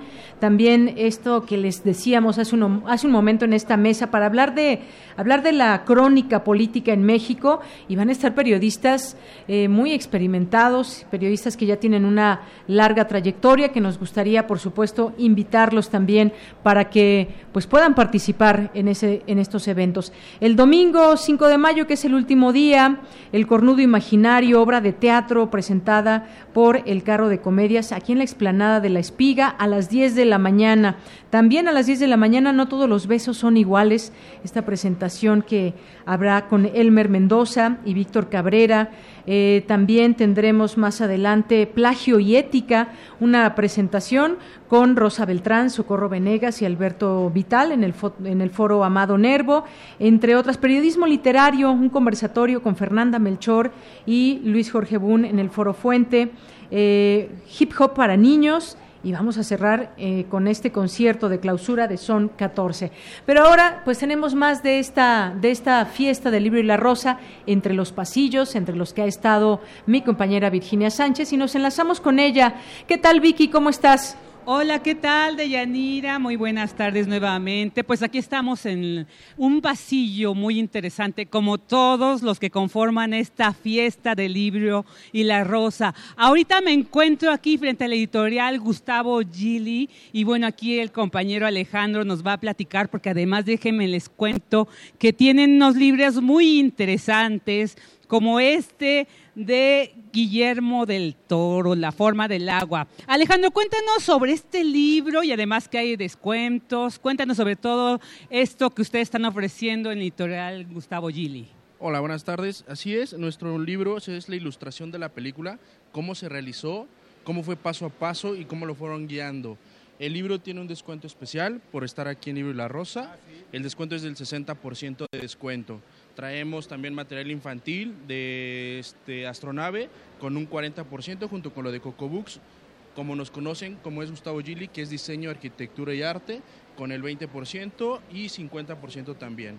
Y venimos con novela gráfica, que viene siendo como Persepolis, es un clásico que tenemos, y ese tiene un 20% de descuento toda una diversidad de temas que se tienen aquí. Este, el Stan 83 para quienes se hayan interesado en este libro. Además también tienen sobre la cumbre estarlata que también Guillermo del Toro hizo esta adaptación cinematográfica. Y entonces, bueno, pues aquí no se pierdan de visitar este stand número 83. Muchas gracias, Alejandra. Hasta luego. Bueno, a ver, vamos a seguir aquí. Y como todo, eh, pues hay mucha variedad, mucha oferta. Estamos aquí en el stand de al lado 82, donde pues tenemos una cantidad de separadores muy interesantes. Hola, ¿qué tal? ¿Tu nombre? Anuar David Escobar para servirte. Cuéntanos, ¿qué encontramos aquí? Pues mira, todos los lectores nos gusta presumir que somos lectores, nos gusta poner algo bonito en nuestro libro que nos indique, que nos recuerde dónde nos quedamos en la lectura. Tenemos la colección, yo creo, más bonita de toda la feria de separadores hechos a mano, para que el que es amante de los libros coloque en el corazón de su libro un bello recuerdo y este le recuerde que tiene que regresar al libro. Claro, y además un recuerdo también de esta de este fabuloso evento de la fiesta y el libro y la rosa. También hay eh, eh, rompecabezas. Rompecabezas de 500 piezas y por supuesto libros, los clásicos, los mejores cuentos de Oscar Wilde, el contrato social, el principito, a excelentes precios, desde 20, 30 pesos. Muy bien, pues muchas gracias. Así que ya escuchamos, hay mucha variedad. Ya saben, se pueden llevar desde un separador, libros interesantes como el que platicamos de la forma del agua. Y bueno, a ver, aquí sigo recorriendo. Hay muchas ofertas. Estamos aquí en el siglo XXI, también donde tienen promoción del 35% de descuento. Están, bueno, pues las universidades hermanas, Guadalajara, Iberoamericana, del IPN. Así que pues ya hay mucha oferta. Aquí estoy caminando porque quiero llegar a un stand muy interesante. Eh, aquí estoy pasando por sexto piso, donde tienen descuentos del 10 al 40%. Hay también libros que pueden encontrar hasta 15. Mucha oferta, muy interesante por aquí. Así que, pues no se pueden perder venir aquí. Como también está el stand de la Filmoteca UNAM, que más tarde en el programa especial vamos a tener más detalles. Pero bueno, quiero preguntar, ¿qué tal, compañera? estamos? Hola, ¿qué tal? Buenas tardes. Somos de la Filmoteca, tenemos muchos artículos, tenemos libro, todo es referente al cine. Pues los invitamos a que nos visiten. Tenemos artículos promocionales, todo con descuento, así es que aquí los esperamos. Claro que sí, el stand 3 de la Filmoteca de la UNAM. Así que también, pues, hay mucha variedad de Yanira, auditorio que nos escuchen, así que no se pueden perder venir este día o si no pueden el día de hoy, ya está lloviendo por acá. Ya está lloviendo. Pero bueno, ya está lloviendo muy, muy rico, va a refrescar el ambiente seguramente.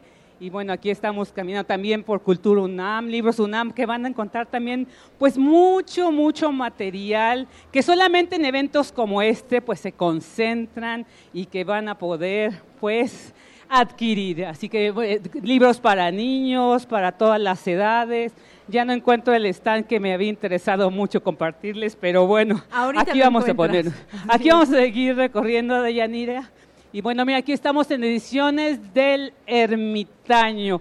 A ver, compañera, ¿qué tal? Muy buenas tardes, Radio UNAM. Buenas tardes, ¿qué tal? ¿Qué nos puede, ofrecen aquí este stand?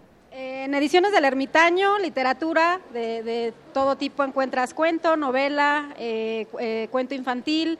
Tenemos la revista Quehacer Editorial, que es especializada en el tema del libro y eh, las nuevas tecnologías. Y pues tenemos precios especiales para los estudiantes también. Ahí está, muchas gracias. Bueno, como vemos, además de la diversidad, pues los precios muy accesibles, muchos descuentos, muchos descuentos, así que no se pierdan venir acá este día de para iniciar el festejo de la fiesta del libro la rosa. También aquí a ver en el lectorum. ¿Qué tal, compañera? Muy buenas tardes. ¿Qué nos ofrecen? ¿Tu nombre? Arcelia.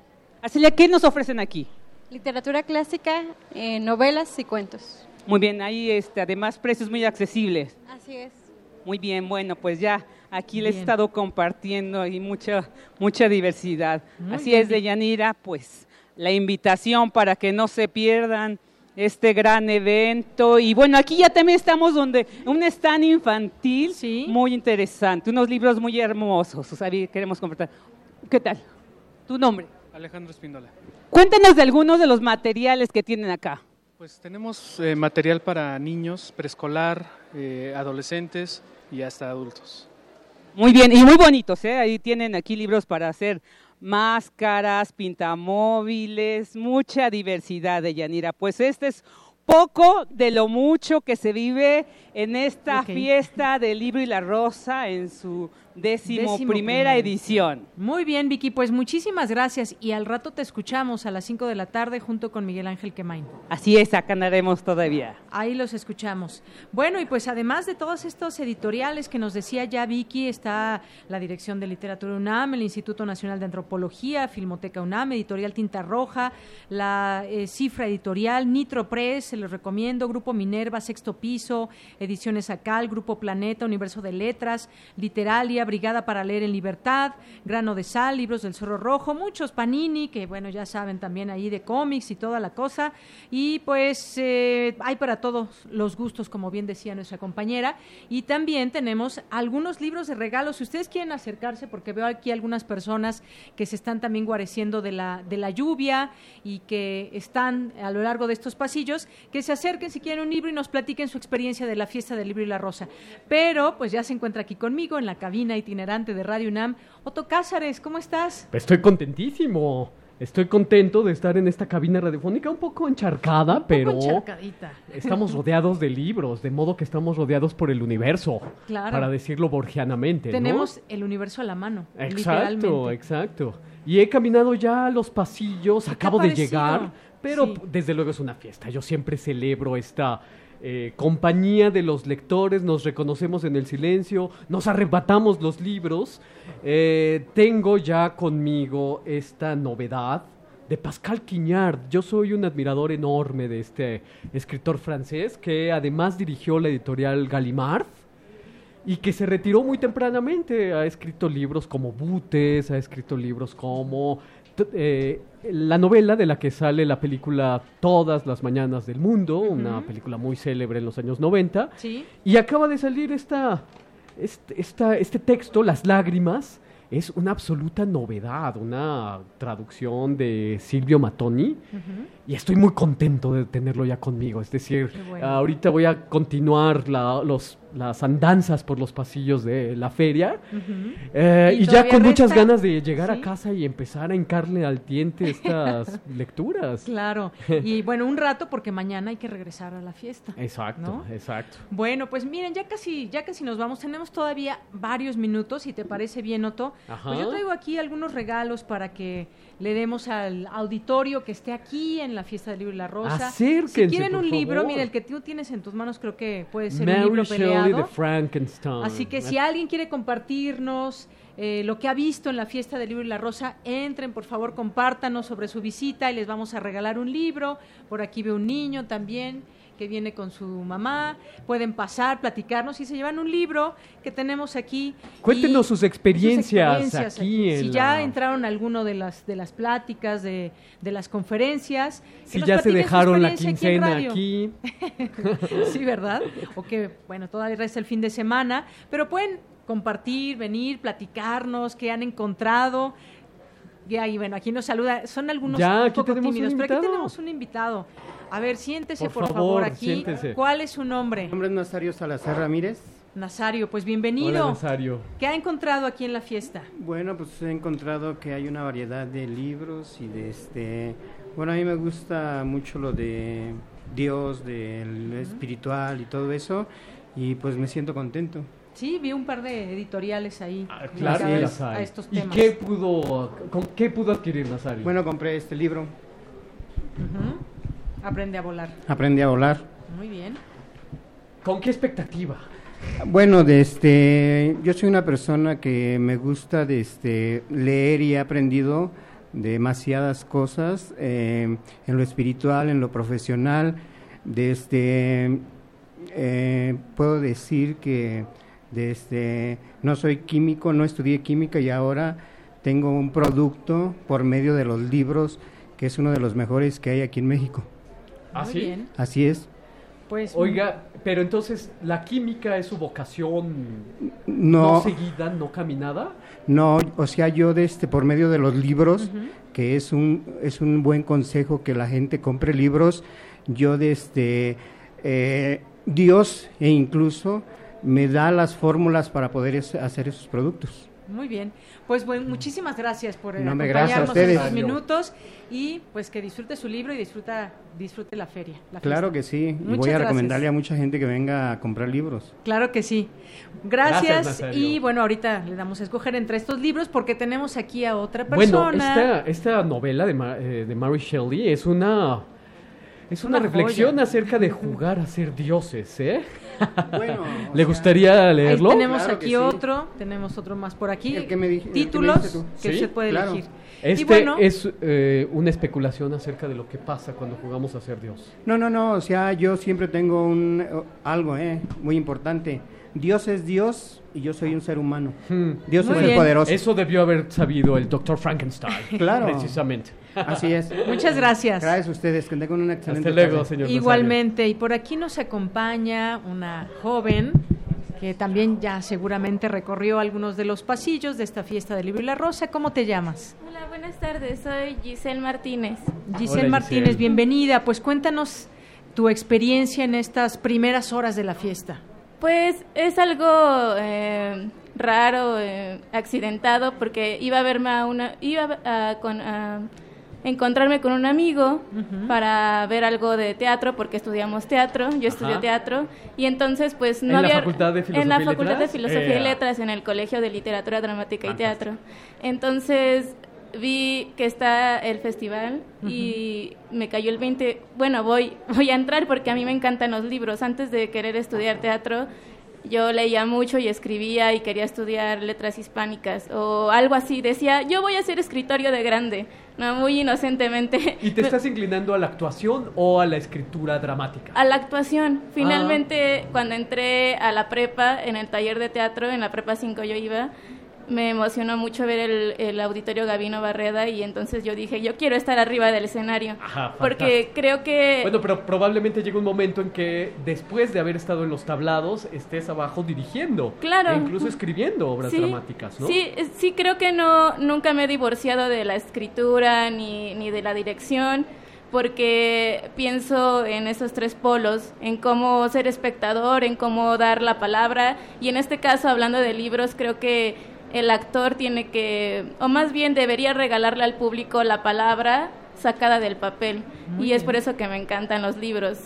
Bueno, pues muchísimas gracias. Gracias por compartirnos esta experiencia que por azares de la vida llegaste aquí. Y bueno, pues aquí seguramente eh, te reencontrarás y encontrarás muchos de esos libros que quieres leer. Oye, Gracias. muy rápidamente dinos, ¿qué, Sí. qué has comprado?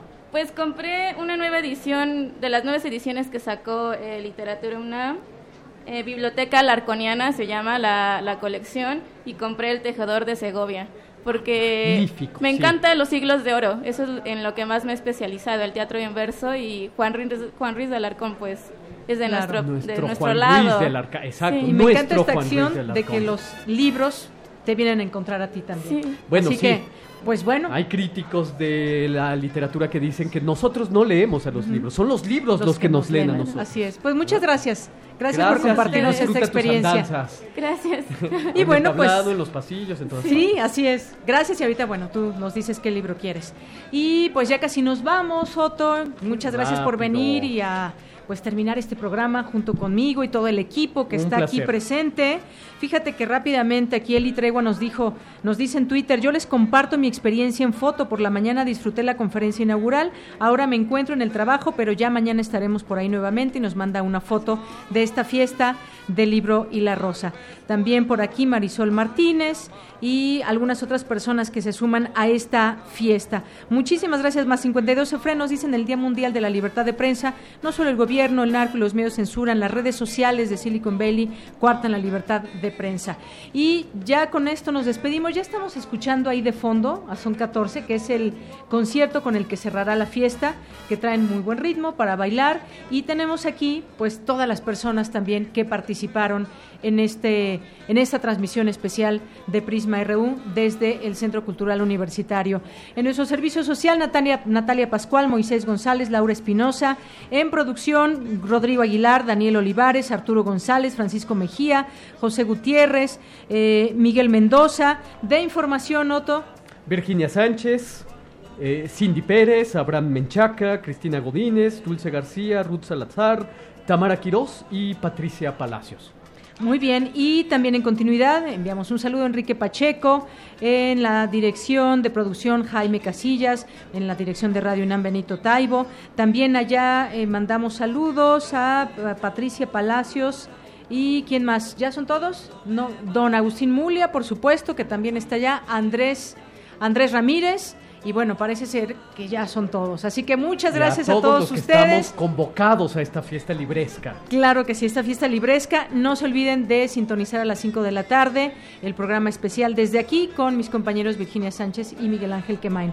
Yo soy Deyanira Morán y me da mucho gusto haber estado aquí con todos ustedes a nombre de todo el equipo. Gracias también, Otto Cázares. Encantado de compartir estos micrófonos contigo, querido. Los dejamos con un poco de son de 14. Muchas gracias y esto fue Prisma RU desde la fiesta del libro y la rosa. Gracias.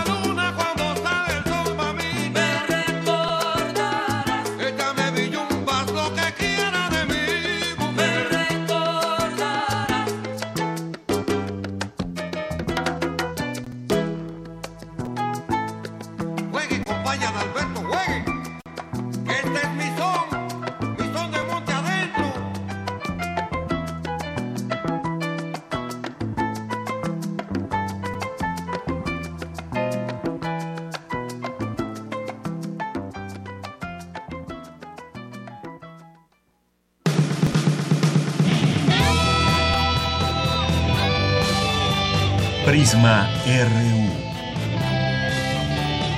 Relatamos al mundo.